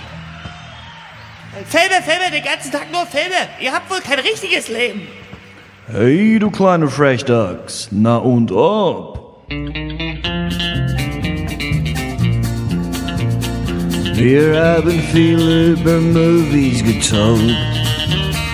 Doch wir wissen noch nicht, was uns so passiert ist, seit dass wir in der Abschlussrunde drüber reden. Max, du hast uns nämlich gefragt so ein bisschen, können wir nicht nochmal über, können wir nicht noch mal über andere Sachen außer Filme reden? Filme, Filme! Hey, und, ähm, was haben wir noch gelesen, was haben wir uns angehört und so weiter. Ich muss sagen, dass bei mir, um mal mit dem Nerdigsten anzufangen, auf dem Videospielsektor Ja. wenig sehr Großes los war in diesem Jahr. Ich glaube, es ist natürlich Ja. einmal auch die Enttäuschung äh, No mit Dark Man's Souls Sky. 3. Auch no Man's. Sky Ja. auch wirklich, ja, war dann wirklich echt auch wirklich die Gurke, äh, die die Leute daraus machen. ähm, ich habe mir, in, falls ihr das noch nicht gespielt habt, ähm, gibt es ja auch auf PC dieses Inside von dem Typ, der Limbo gemacht hat. Das Ja. kann ich, ich habe mir dazu, ähm, weiß nicht, kaufen wollte, ein Let's Play angeguckt, auf jeden Fall empfehlen, das mal zu zocken, ist mega, glaube ich. Ähm, für mich da nicht so ein großes Highlight gewesen. Dann ähm, gelesen ist natürlich nicht in diesem Jahr rausgekommen, sondern schon länger her, ähm, habe ich schon öfter erwähnt, aber Erich Fromm haben oder sein, wenn man mal so eine Mischung aus Philosophie, Gesellschaftskritik und ja, so ein bisschen auch so Lebensverbesserungen lesen will, das ist unheimlich interessant, kann ich jedem empfehlen. Und dann ähm, hat sich so ein bisschen der, ja, so Garagen-Indie wieder so in, mit so ein bisschen auch so Depri-Stimmung in mein Herz gespielt, denn es gab so ein paar Bands, die, ja, die ich eigentlich eher so im Singer-Songwriter-Sektor verordne, die dann aber doch mit relativ Schrammelgitarren an den Start gegangen sind. Das sind Zufalls, die wir gehört haben, dann Car Seat Headrest, die ähm, haben viel abgeräumt auch dieses Jahr. Und dann ähm, mein Song des Jahres ist ähm, Your Best American Girl von Mitski. Da sind eigentlich auch beide Alben ähm, auf jeden Fall zu empfehlen. Warum hast du das auch? Ja, ist auf meiner Liste. Was war das? Geil, auf jeden Fall, dann kannst du ja direkt weitermachen. Aber das ist auf jeden Fall, finde ich, ein mega Song und auch beide Alben von ihr sind super. Und das sind so meine ja, so Popkultur-Highlights, würde ich sagen, dieses Jahr gewesen. Ja, ich habe dieses Jahr zwei Bücher gelesen. Einer davon war auch ein Kurzgeschichtenband. Eins davon war ein Kurzgeschichtenband. Tut mir leid. Ähm, und die waren beide von Kurt Vonnegut. Und der Slaughterhouse 5 ist ein Klassiker, äh, auch nicht dieses Jahr rausgekommen. Ist ein Hammerbuch, kann ich allen ans Herz legen. Ansonsten gibt es von mir auch eine Schippe Musik. Ähm, ja, für der, der Punk ist zurückgekehrt dieses Jahr. Ich hätte nicht gedacht, dass ich nochmal so richtig äh, Punk hören will, aber es ist natürlich anders als damals. Es geht nicht mehr unbedingt um Rumschreien und Grölen, sondern ja, es ist mehr auch so ein bisschen auf dieser persönlichen, äh, ja, ja so eine leichte Emo-Depri-Schiene, vielleicht aber auch nicht ganz. Aber nicht dieses Überzuckerte vom Emo, fand ich halt bei den Bands, Genau, genau. Es ist halt trotzdem noch ein bisschen rough, möchte ich das mal nennen. Ähm, da die Alben, du hast es angesprochen, der Puberty 2 von Mitski ist für mich eines der Alben des Jahres, auch Your Best American Girl, definitiv das Highlight des Albums. Eine Band, die heißt äh, Pup und die haben ein Album draußen, das heißt The Dream is Over, das ist herrlich. Äh, die neue CD von äh, The Hotelier ist ja eine meiner absoluten Lieblingsbands, seitdem ich sie Das von sind so nackte Leute auf dem Cover, entdeckt hab haben. gesehen, Ja, ne? die haben einfach ganz viele nackte alte Menschen aufs Cover gepackt äh, und deswegen ist es auch so auf Amazon immer zensiert. Ganz herrlich. Ah, ich dachte, das Cover wäre so zensiert sogar. Ah, okay. Nein, nein. Ähm, nein, die sind tatsächlich nackt äh, in ihrer ganzen Schönheit. Das Album heißt, äh, das Album heißt Goodness und für mich der beste Song drauf heißt äh, Piano Player. Ich bin ja auch ein Piano. Dann hören wir den vielleicht am Ende, denn ähm, die haben uns auch das Okay gegeben und auch das Label. Äh, Sehr cool, sehr cool. Und ähm, das, äh, das letzte Album, was ich noch erwähnen möchte, ist von einer Band, die einen ziemlich beschissenen Namen haben, finde ich. Die heißen Level Up und äh, ich finde, das ist mir zu nerdig. Aber die haben trotzdem ein sehr cooles Album rausgebracht, das heißt Return to Love und ist eben auch dieser ja etwas intimere Schrammelpunk. Ähm, und da äh, das Lied, von dem ich den Namen vergessen habe, ist das Beste vom Album. Return to Love von Level Up wäre so das vierte im Bunde. Ja, diese vier Alben haben mir sehr ans Herz gelegt. Um es vielleicht noch auszurunden, Stage 4 von Touché Amoré, sehr gutes Album, Konzeptalbum über äh, äh, die Mutter der Sängerin, die an Krebs gestorben ist. Insofern kann man sie nicht jeden Tag anhören, sondern nur, wenn die Stimmung passt. Aber auch das ist extrem gelungen. Ähm, der Meinung kann ich mich nicht anschließen. so, äh, Musik. Ich habe gar nicht so viel Neues rausgecheckt, nur so ein paar kleine Perlen, die mir einfach so im Gedächtnis geblieben sind, die äh, mir sehr viel Freude bereitet haben. Das ist zum einen äh, The Lemon Twigs, so eine ganz junge äh, Ja. äh, Band aus äh, Großbritannien, die ganz tolle Musik machen. Ähm, die haben ein Album rausgebracht, das heißt Do Hollywood. Das äh, von der kann ich wärmstens empfehlen. Ich glaube, die werden auch die nächsten Jahre noch richtig durch die Decke gehen. Ähm, ganz großartig. Ansonsten ähm, ein Album, das für mich künstlerisch überhaupt nicht wertvoll ist und auch auf keinen Fall meine Lieblingsmusik ist oder ein ganz toller Künstler, aber was mir einfach Spaß macht, ist einfach Schacke One, Steck, Schmiers und Suffs. Mega. Schön. So, das ist halt einfach Für mich auch ein bisschen, so, also gerade mit, weil ich MC Bomber immer schon so mochte, aber Shaka One eigentlich für mich so die Rap-Entdeckung des Jahres. Weil die Macht die mega Spaß, ist halt super. total harmlose Mucke. Äh, dazu natürlich auch die Neuerscheinung äh, Erscheinung von Pöbel MC feiere ich auch ab. Nicht nur, weil es ein Kumpel ist, sondern weil es einfach korrekte Mucke ist und die verdiente Schelle für Deutschrap. Ähm, und dazu, ja, das äh, neue Album von, von Korn, die einfach wirklich zurückgefunden haben, äh, sozusagen, oder die es geschafft haben, so alten Sound mit neuem zu, ihren alten Sound mit neuerer Produktion zu verbinden. Macht mir, hat mir mega viel Spaß gemacht. Eigentlich so ein Album hat mir lange nicht mehr so viel Bock gemacht, hat, hat mich wieder wie 16 gefühlt, war herrlich. The Serenity of Suffering, ganz großartig. Und ähm, genau. Gelesen oder so? Ach so, gelesen, ja, nur Zizek, der neue Klassenkampf. Ansonsten, aber ja, das fand ich halt schlau. Aber das ist jetzt, wo ich jetzt nicht sagen würde, uh, also das ist jetzt irgendwie albern. Also. Ja, ich habe eigentlich auch, ich habe relativ äh, spät erst äh, irgendwie mir, ist mir bewusst geworden, dass es diese Kategorie hier heute auch gibt. Ja, mir auch Ich habe aber auch nur äh, eigentlich nur dann Musik dabei. Ich muss sagen, äh, A Tribe Called Quest, das neue Album, es heißt äh, We Got It From Here, Thank You For Your Service. Die haben einfach gezeigt, dass man als Hip-Hop-Gruppe, die seit Ewigkeiten kein Album mehr gemacht hat, auch trotzdem ein vernünftiges Comeback machen kann. Und halt einfach, äh, die sind richtig Das geht zurückgekommen. an euch Beginner. Das geht an euch, ihr die Beginners. ja, das war nix. Das war gar nichts. Nee, aber äh. We Got It From Here, Thank You For Your Service ist ein herrliches Album und die haben irgendwie auch einfach Glück gehabt. Das kam irgendwie, ich glaube, drei Tage äh, nachdem Trump gewählt wurde raus und hat irgendwie so ein bisschen für mich persönlich so diese Grund-Depri-Stimmung, die man da erstmal dann eingenommen hatte, halt mir da rausgeholfen. Und äh, es ist wirklich herrlich. Äh, der beste Track davon ist, glaube ich, Mobius mit so einem absolut gönnerhaften Buster Rhymes Part, der einfach äh, richtig äh, zerfegt. Und ansonsten noch das neue Frank Ocean Album Blonde fand ich äh, nicht so stark wie damals Channel Orange von ihm, was immer noch ein Hammeralbum ist, kann ich jedem empfehlen. Aber Blond ist schon, es hat irgendwie was und es, ist, es macht richtig Lust auf mehr. Und äh, man hofft so ein bisschen, dass er da äh, vielleicht auch mal ein bisschen schneller mal ein neues Album, Frank. Ne? Das geht ja nicht immer so ausruhen. Ansonsten, ja, das war es eigentlich dann äh, von mir. Brexit fand ich noch gut. Ja. äh, war tolle Endlich sind Sache. wir sie los, ja. die, die Inselaffen. Die sind los. Aber ansonsten, ich wollte vielleicht, ich weiß nicht, ob, wir, ob das noch eingeplant ist, aber so, es war ein gutes Jahr für den Podcast. Wir haben es vorhin kurz angesprochen. Aber wie lange jetzt die hundertste Folge schon wieder her ist, so gefühlt, und was da noch so kommen mag, ich freue mich drauf. Du Ja. bist jetzt ja dann erstmal weg eine Weile. Genau, ich hau ab nach äh, Südostasien. Das ist ein bisschen absurd, weil jetzt ist Freitag, wo wir es aufnehmen. Äh, nächsten Freitag bin ich schon in Istanbul, weil der Flug äh, darüber geht. Ich habe keine Ahnung, was man in der Stadt machen kann. Ich werde diesen Airbnb-Typ fragen, bei dem ich kenne. und dann geht's äh, nach Südostasien für äh, zwei Monate. Ähm, Thailand und Vietnam ist der Plan. An sich war der Plan, äh, dann gar nicht in dem Podcast aufzutauchen, aber du hast es vorhin gesagt, es stimmt natürlich, wenn ihr ihn auf Duty macht und ich Internet habt, dann kann ich natürlich da auch mal irgendwie mitlabern, wäre auf jeden Fall mega lustig so. Klar. Nur ich werde unterwegs da irgendwie keine Filme schauen oder Nö, so. klar. Aber Wir mich mal zu hier hoch, kein Problem. Melden auf jeden Fall. Ich habe natürlich mega Angst, dass ich einfach raus bin aus dem Game, dann wenn ich zurückkomme. Das hat auch ganz gut ohne ihn geklappt. Ähm, Und ähm, ich muss sagen, mir blutet echt nicht so das Herz, dass ich diese ganzen Filme jetzt nicht gucken muss. Ich muss sagen, es ist mal ganz geil, jetzt zwei Monate das nicht zu machen, obwohl natürlich die Oscar-Season kommt. Ich wünsche euch schon viel Spaß bei den ganzen Biopics, die auf einmal von links und rechts Ja. äh, kommen. Aber da sind bestimmt auch ein paar äh, Knaller trotzdem noch dabei. Und ähm, das Einzige, wo mir das Herz blutet, sind halt die Off-Duties. Ne? Also da denke Ja. ich so, ah, diese ganzen Themen, wir können es überall was zu sagen, aber vielleicht bin ich ja noch mal dabei. Ähm, Ja, gute Nachricht an alle Fußballfans. Es wird eine zweite Version von Drei Jecken an Elver geben. Da könnt ihr euch alle schon mal drauf freuen. Wir sitzen schon in den Startlöchern. Wir haben die Sporen, die Spikes, die Stollen wieder angeschraubt. Es geht wieder, es geht wieder hoch her. König Fußball regiert wieder mal für eine Folge im Off Duty. Ansonsten ist es auf jeden Fall äh, schade. Dennoch wünschen wir dir natürlich eine schöne Zeit in Südostasien. Zeit, dich selbst zu finden, zu entdecken, deinen Ja. Körper kennenzulernen. Moped, vor allem wahrscheinlich auch Moped zu fahren, oder? Ja. Also das ist auch viel Moped. das ist der Grund, da darf ich's ohne Führerschein. Ja. Und dann, wenn du aber wenn du wiederkommst, dann ist ja schon bald die 150. Oh, dann Genau, und für die, wir, es war ja ursprünglich geplant, den, den jetzt auch vor Live-Publikum äh, zu machen, aber das war zu knapp einfach mit dem Plan. Das heißt, wenn ich dann wieder damit dann erst anfange zu planen, dann wird es wieder sehr knapp. Aber wir haben natürlich Bock, ähm, auf jeden Fall die 150 dann vielleicht Ja, der wird auch kommen. Publikum zu machen. Das wird auf jeden Fall cool und da haben wir auch Bock drauf. Und genau, war ein geiles Jahr, waren geile Off-Duties.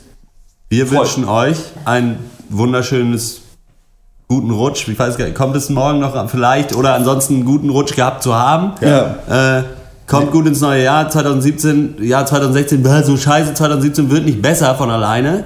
Äh, aber vielleicht ja auch okay. Macht euer persönliches Glück nicht abhängig von den Headlines aus der, der Zeitung, sondern guckt auf euer Umfeld und bleibt bei euch selbst. Also ich gehe nach Asien auf jeden Fall. Mir ist das, das ist zu heikel. Ist das zu scheiße geworden. Ja, dann äh, verabschiede auch, auch ich mich und möchte noch sagen, selbst wenn das Jahr genauso kacke wird, ihr habt immer noch den Pencast und das ist ja auch was wert. Ja. Aber nochmal, ey, vielen Dank fürs Hören. Ja. Ja. Vielen Dank fürs Hören, vielen Dank fürs Schreiben. Ähm, wenn ihr Meinung dazu habt, schreibt uns an podcast.drpeng.de. Ihr könnt natürlich auch jetzt immer noch schreiben, was euer Film äh, des Jahres war, worauf ihr euch im nächsten Jahr freut.